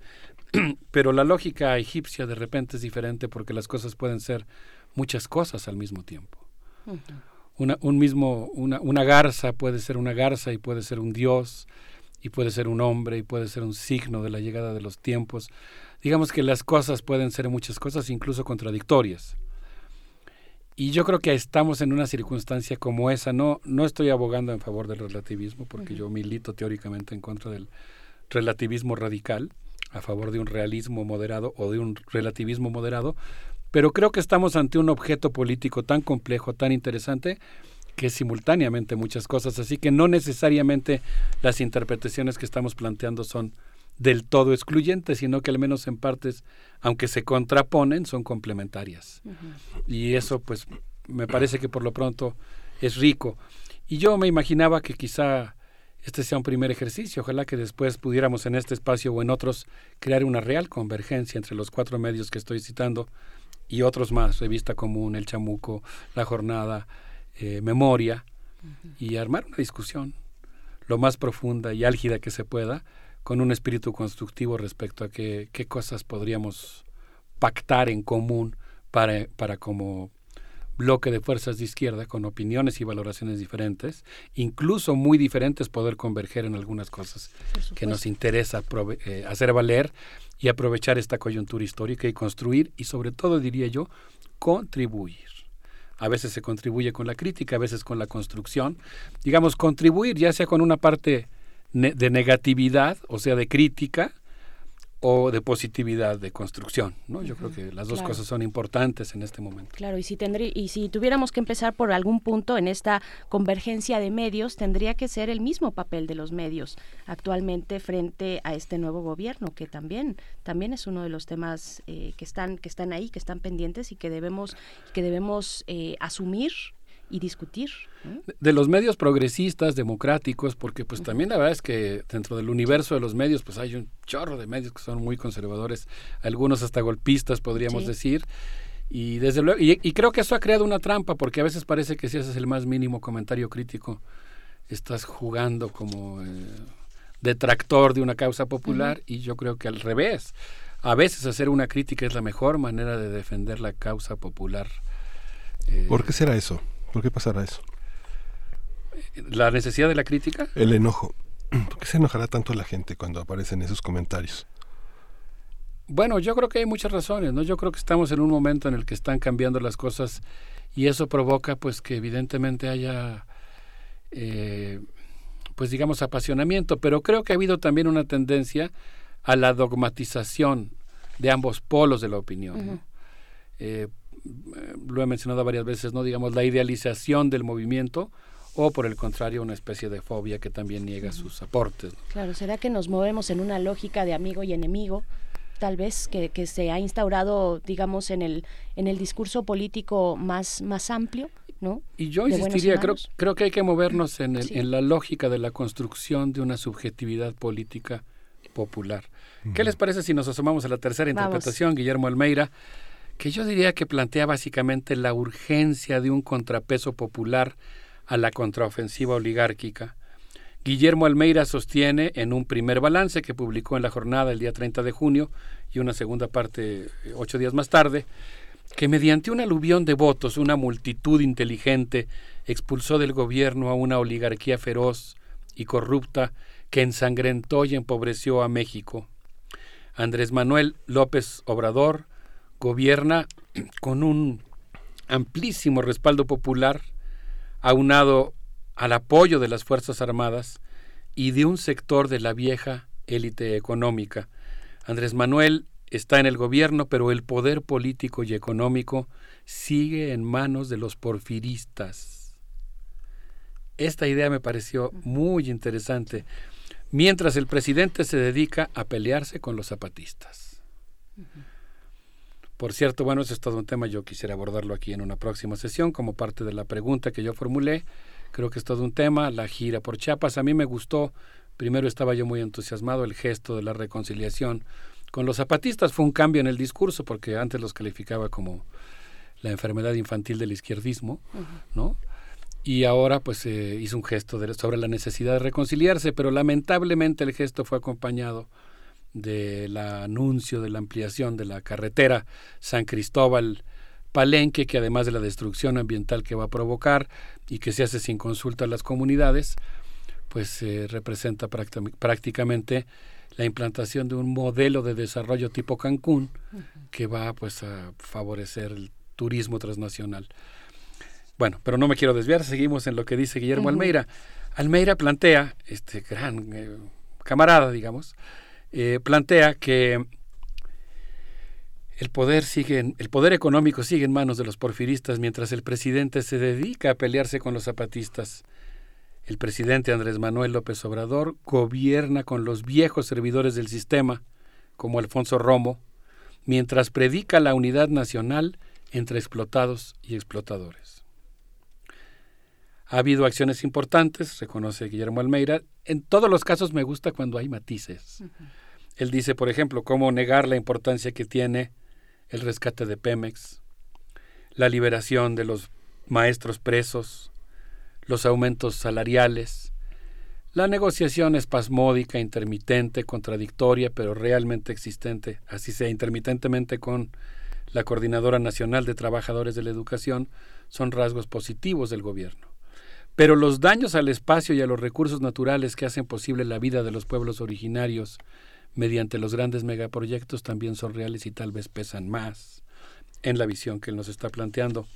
Y luego se va a analizar el caso de Morena, quien desde su punto de vista comparte la ideología y acepta el liderazgo de Andrés Manuel López Obrador, lo cual representa un problema, porque en lugar de servir como una fuerza de izquierda que hace un contrapeso, delibera, eh, atempera, refina los planteamientos presidenciales, termina sometiéndose al presidente y aceptando acríticamente lo que él dice, incluso cuando pudiera estar desde diversos puntos de vista equivocado.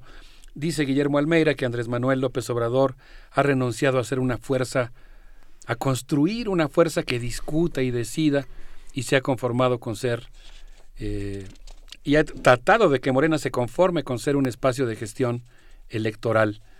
En ese sentido, pues eh, no, hay un, no hay un protagonista colectivo que esté sirviendo como cerebro de la transformación, y esta sustitución de una sola persona en lugar de un colectivo que delibera, pues tiene grandes peligros. Y luego dice Guillermo Almeida, los, insisto en que lo estoy glosando, no lo estoy citando hasta este momento, Andrés Manuel López Obrador es ingenuo, porque cree desterrar la, que desterrar la corrupción bastaría para enderezar moralmente al capitalismo, como si fuera posible un capitalismo decente. Eh, Andrés Manuel López Obrador ha renunciado a ser el salvador que prometió, se atribuye la facultad de exculpar los pecados y los crímenes, su república amorosa implica que los oprimidos amen a sus opresores. El triunfo de Andrés Manuel López Obrador no fortaleció la autoestima del movimiento social y no fortaleció al movimiento que lucha al capitalismo y trata de construir alternativas a él. Más bien es una prolongación de quienes creyeron en el PRI, en la corriente democrática, en el PRD de Muñoz Ledo y posteriormente en el PRD de los Chuchos.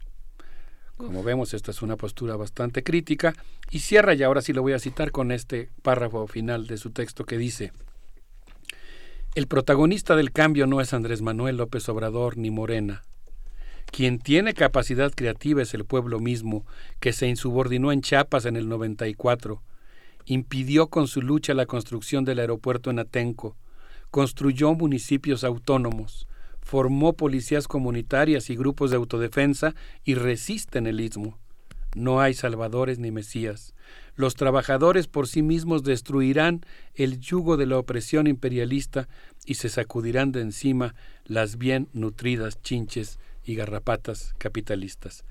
Aquí termina la cita de Guillermo Almeida y pues eh, yo termino diciendo que su texto convoca a la conformación de una tarea política que consiste en hilvanar las luchas locales y de los distintos sectores para oponerse a megaproyectos como el Tren Maya, el ferrocarril transísmico, Huesca y en general generar un polo de lucha anticapitalista que empuje las cosas en una dirección más progresista y humanista. Hay que decir que Guillermo Almeida bueno, es un, es un hombre que tiene ya, pues yo creo que mínimo cuatro décadas interviniendo en la, en la gran prensa mexicana, fue colaborador del periódico El Día, después de Uno más Uno, ahora de La Jornada, es un marxista argentino que nació en 1928, él se ha dedicado como fundamentalmente a trabajar como todos los temas en las consecuencias de la mundialización, ha sido un, este, un analista internacional de como de primera línea y Carlos Illades tiene de alguna manera una línea semejante, ha sido presidente de comisiones dictaminadoras para marcar los rumbos de la investigación en el CIESAS, en el INA, en el CONACIT, ¿no? Digamos que este, ¿Qué representan esos puntos de vista? ¿En qué medida lo individual y lo colectivo en estos puntos de vista?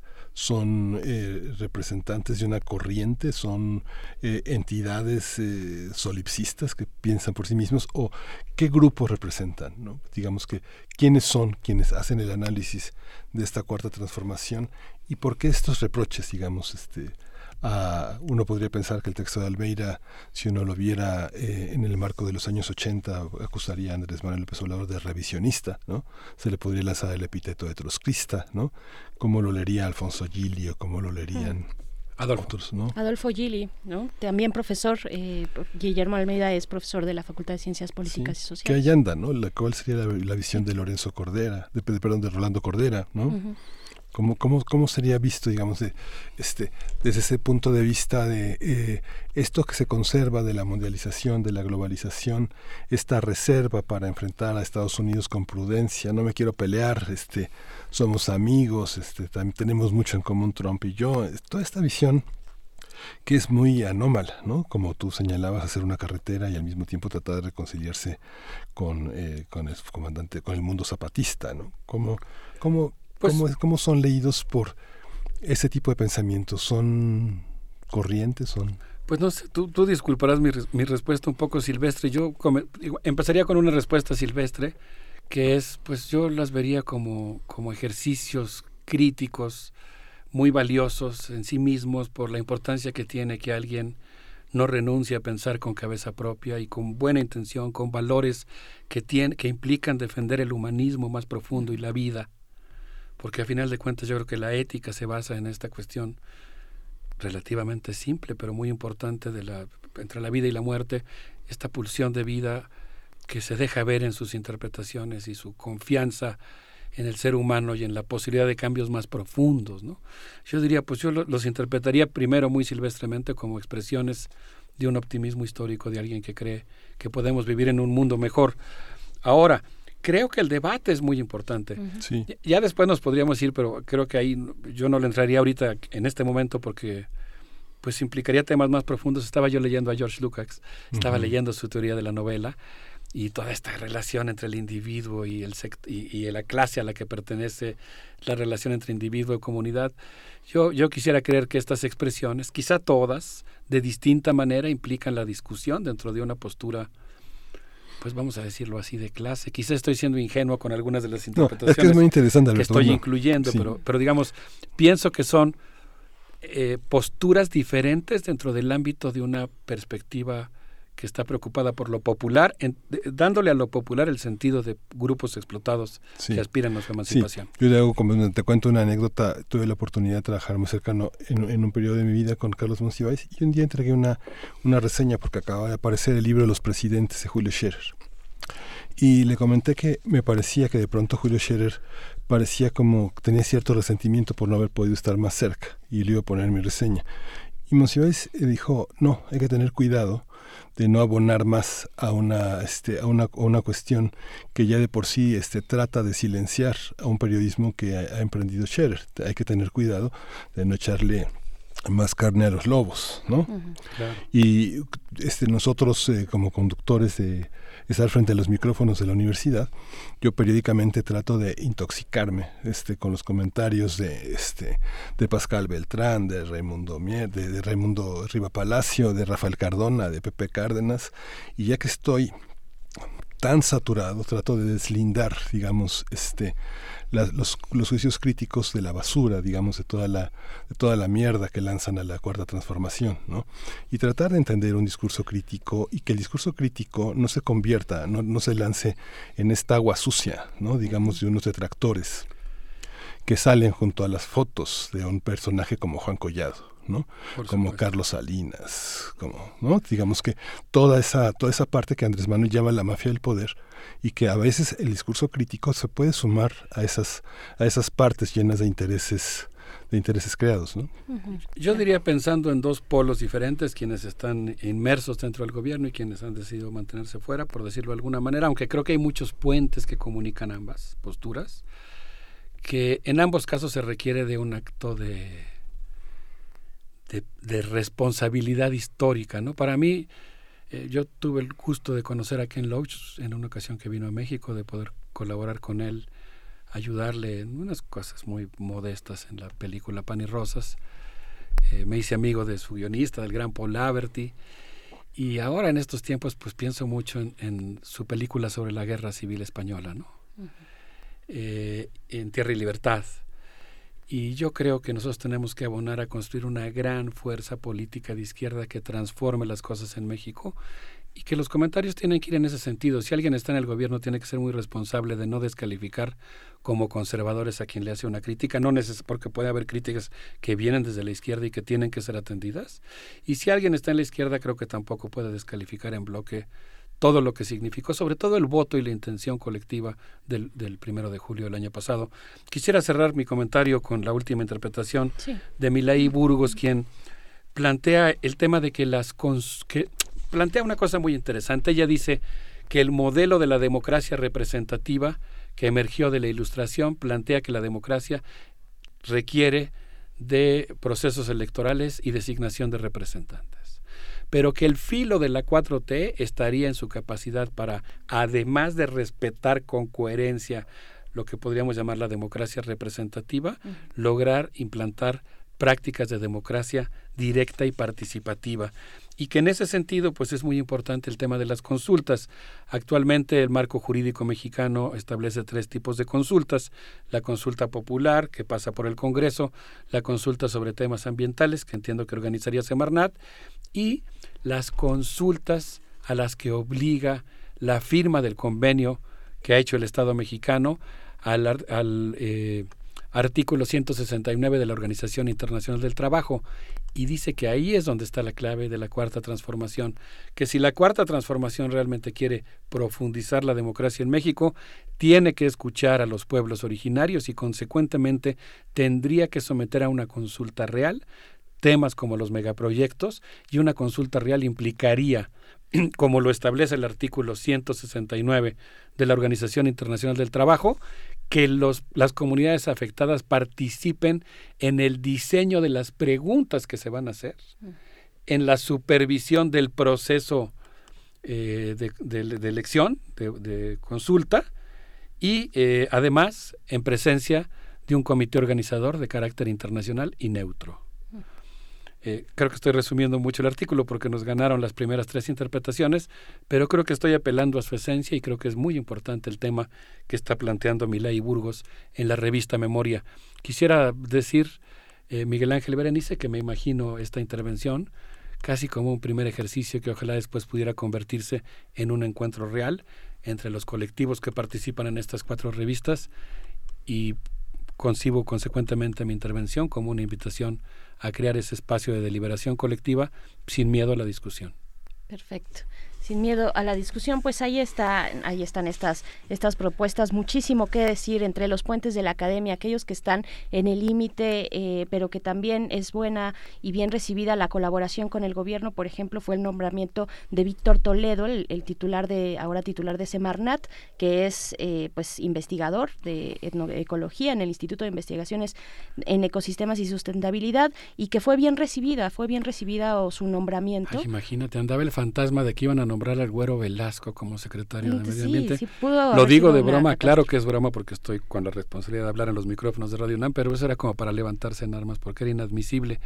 Y recibimos la buena noticia de que nombraron al doctor Víctor Manuel Toledo. Es un gran una gran noticia para el movimiento ecologista mexicano. Por supuesto, porque además, y, con esto yo también cerraría mis comentarios a tu participación, eh, en una recomendación también de la Academia de Sayak Valencia, eh, profesora investigadora del Colegio de la Frontera Norte, Capitalismo GOR, es el libro que les recomiendo porque la lucha, la lucha contra el capitalismo que ha dicho eh, que tiene el presidente Andrés Manuel López Obrador o que el neoliberalismo se va a acabar, es una lucha que no puede ir separada de la visión ambiental y el impacto ambiental de sus proyectos y de ahí también la cuestión de consultar a las comunidades afectadas, ¿no? Así es. Pues bueno, Sí. Muchas gracias. Y, no confundir la crítica con toda esta ola, digamos, de intereses creados que circulan a través de los medios, de toda una, eh, de, toda una oposición que se concentra en fake news, en, en, visiones sesgadas, ¿no? No confundir, yo convocaría a nuestros radioescuchas a que pensemos de buena fe en la, en la, en la crítica y la tengamos como un eje de nuestro pensamiento, ¿no?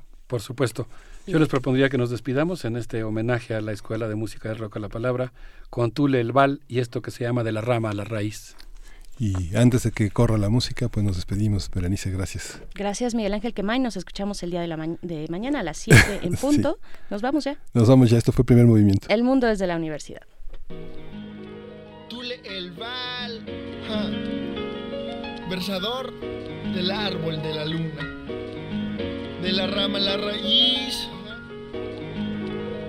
Hierofantes, poesía y rap como antes. Dale.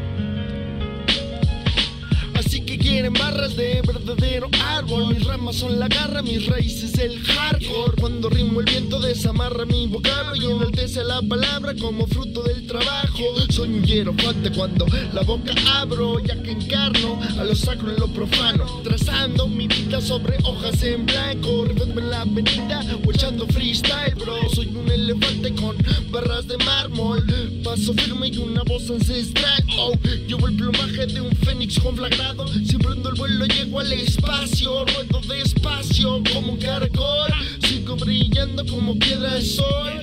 Hablo con los astros al igual que un huichol. Ya sabe que este árbol always keep it raw Tule, hey, de la rama a la raíz Escupo estas barras para que puedas sentir.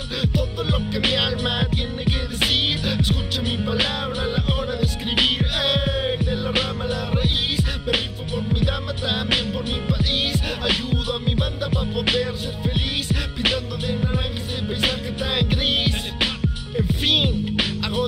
mi jardín Leo a dice, escucho requiem Soy un contemporáneo, Perdón que interrumpamos esta música, pero eh, el, la, velación, la, el cuerpo presente de Armando Ramírez va a estar en el Centro, en el Centro de Escritura Condesa en Nuevo León número 91 eh, Vicente Suárez y Nuevo León. Quien quiera estar ahí va a estar de las, de, las, de las 11 de la mañana hasta las 9 de la noche. Radio UNAM presentó Primer Movimiento. El mundo desde la universidad.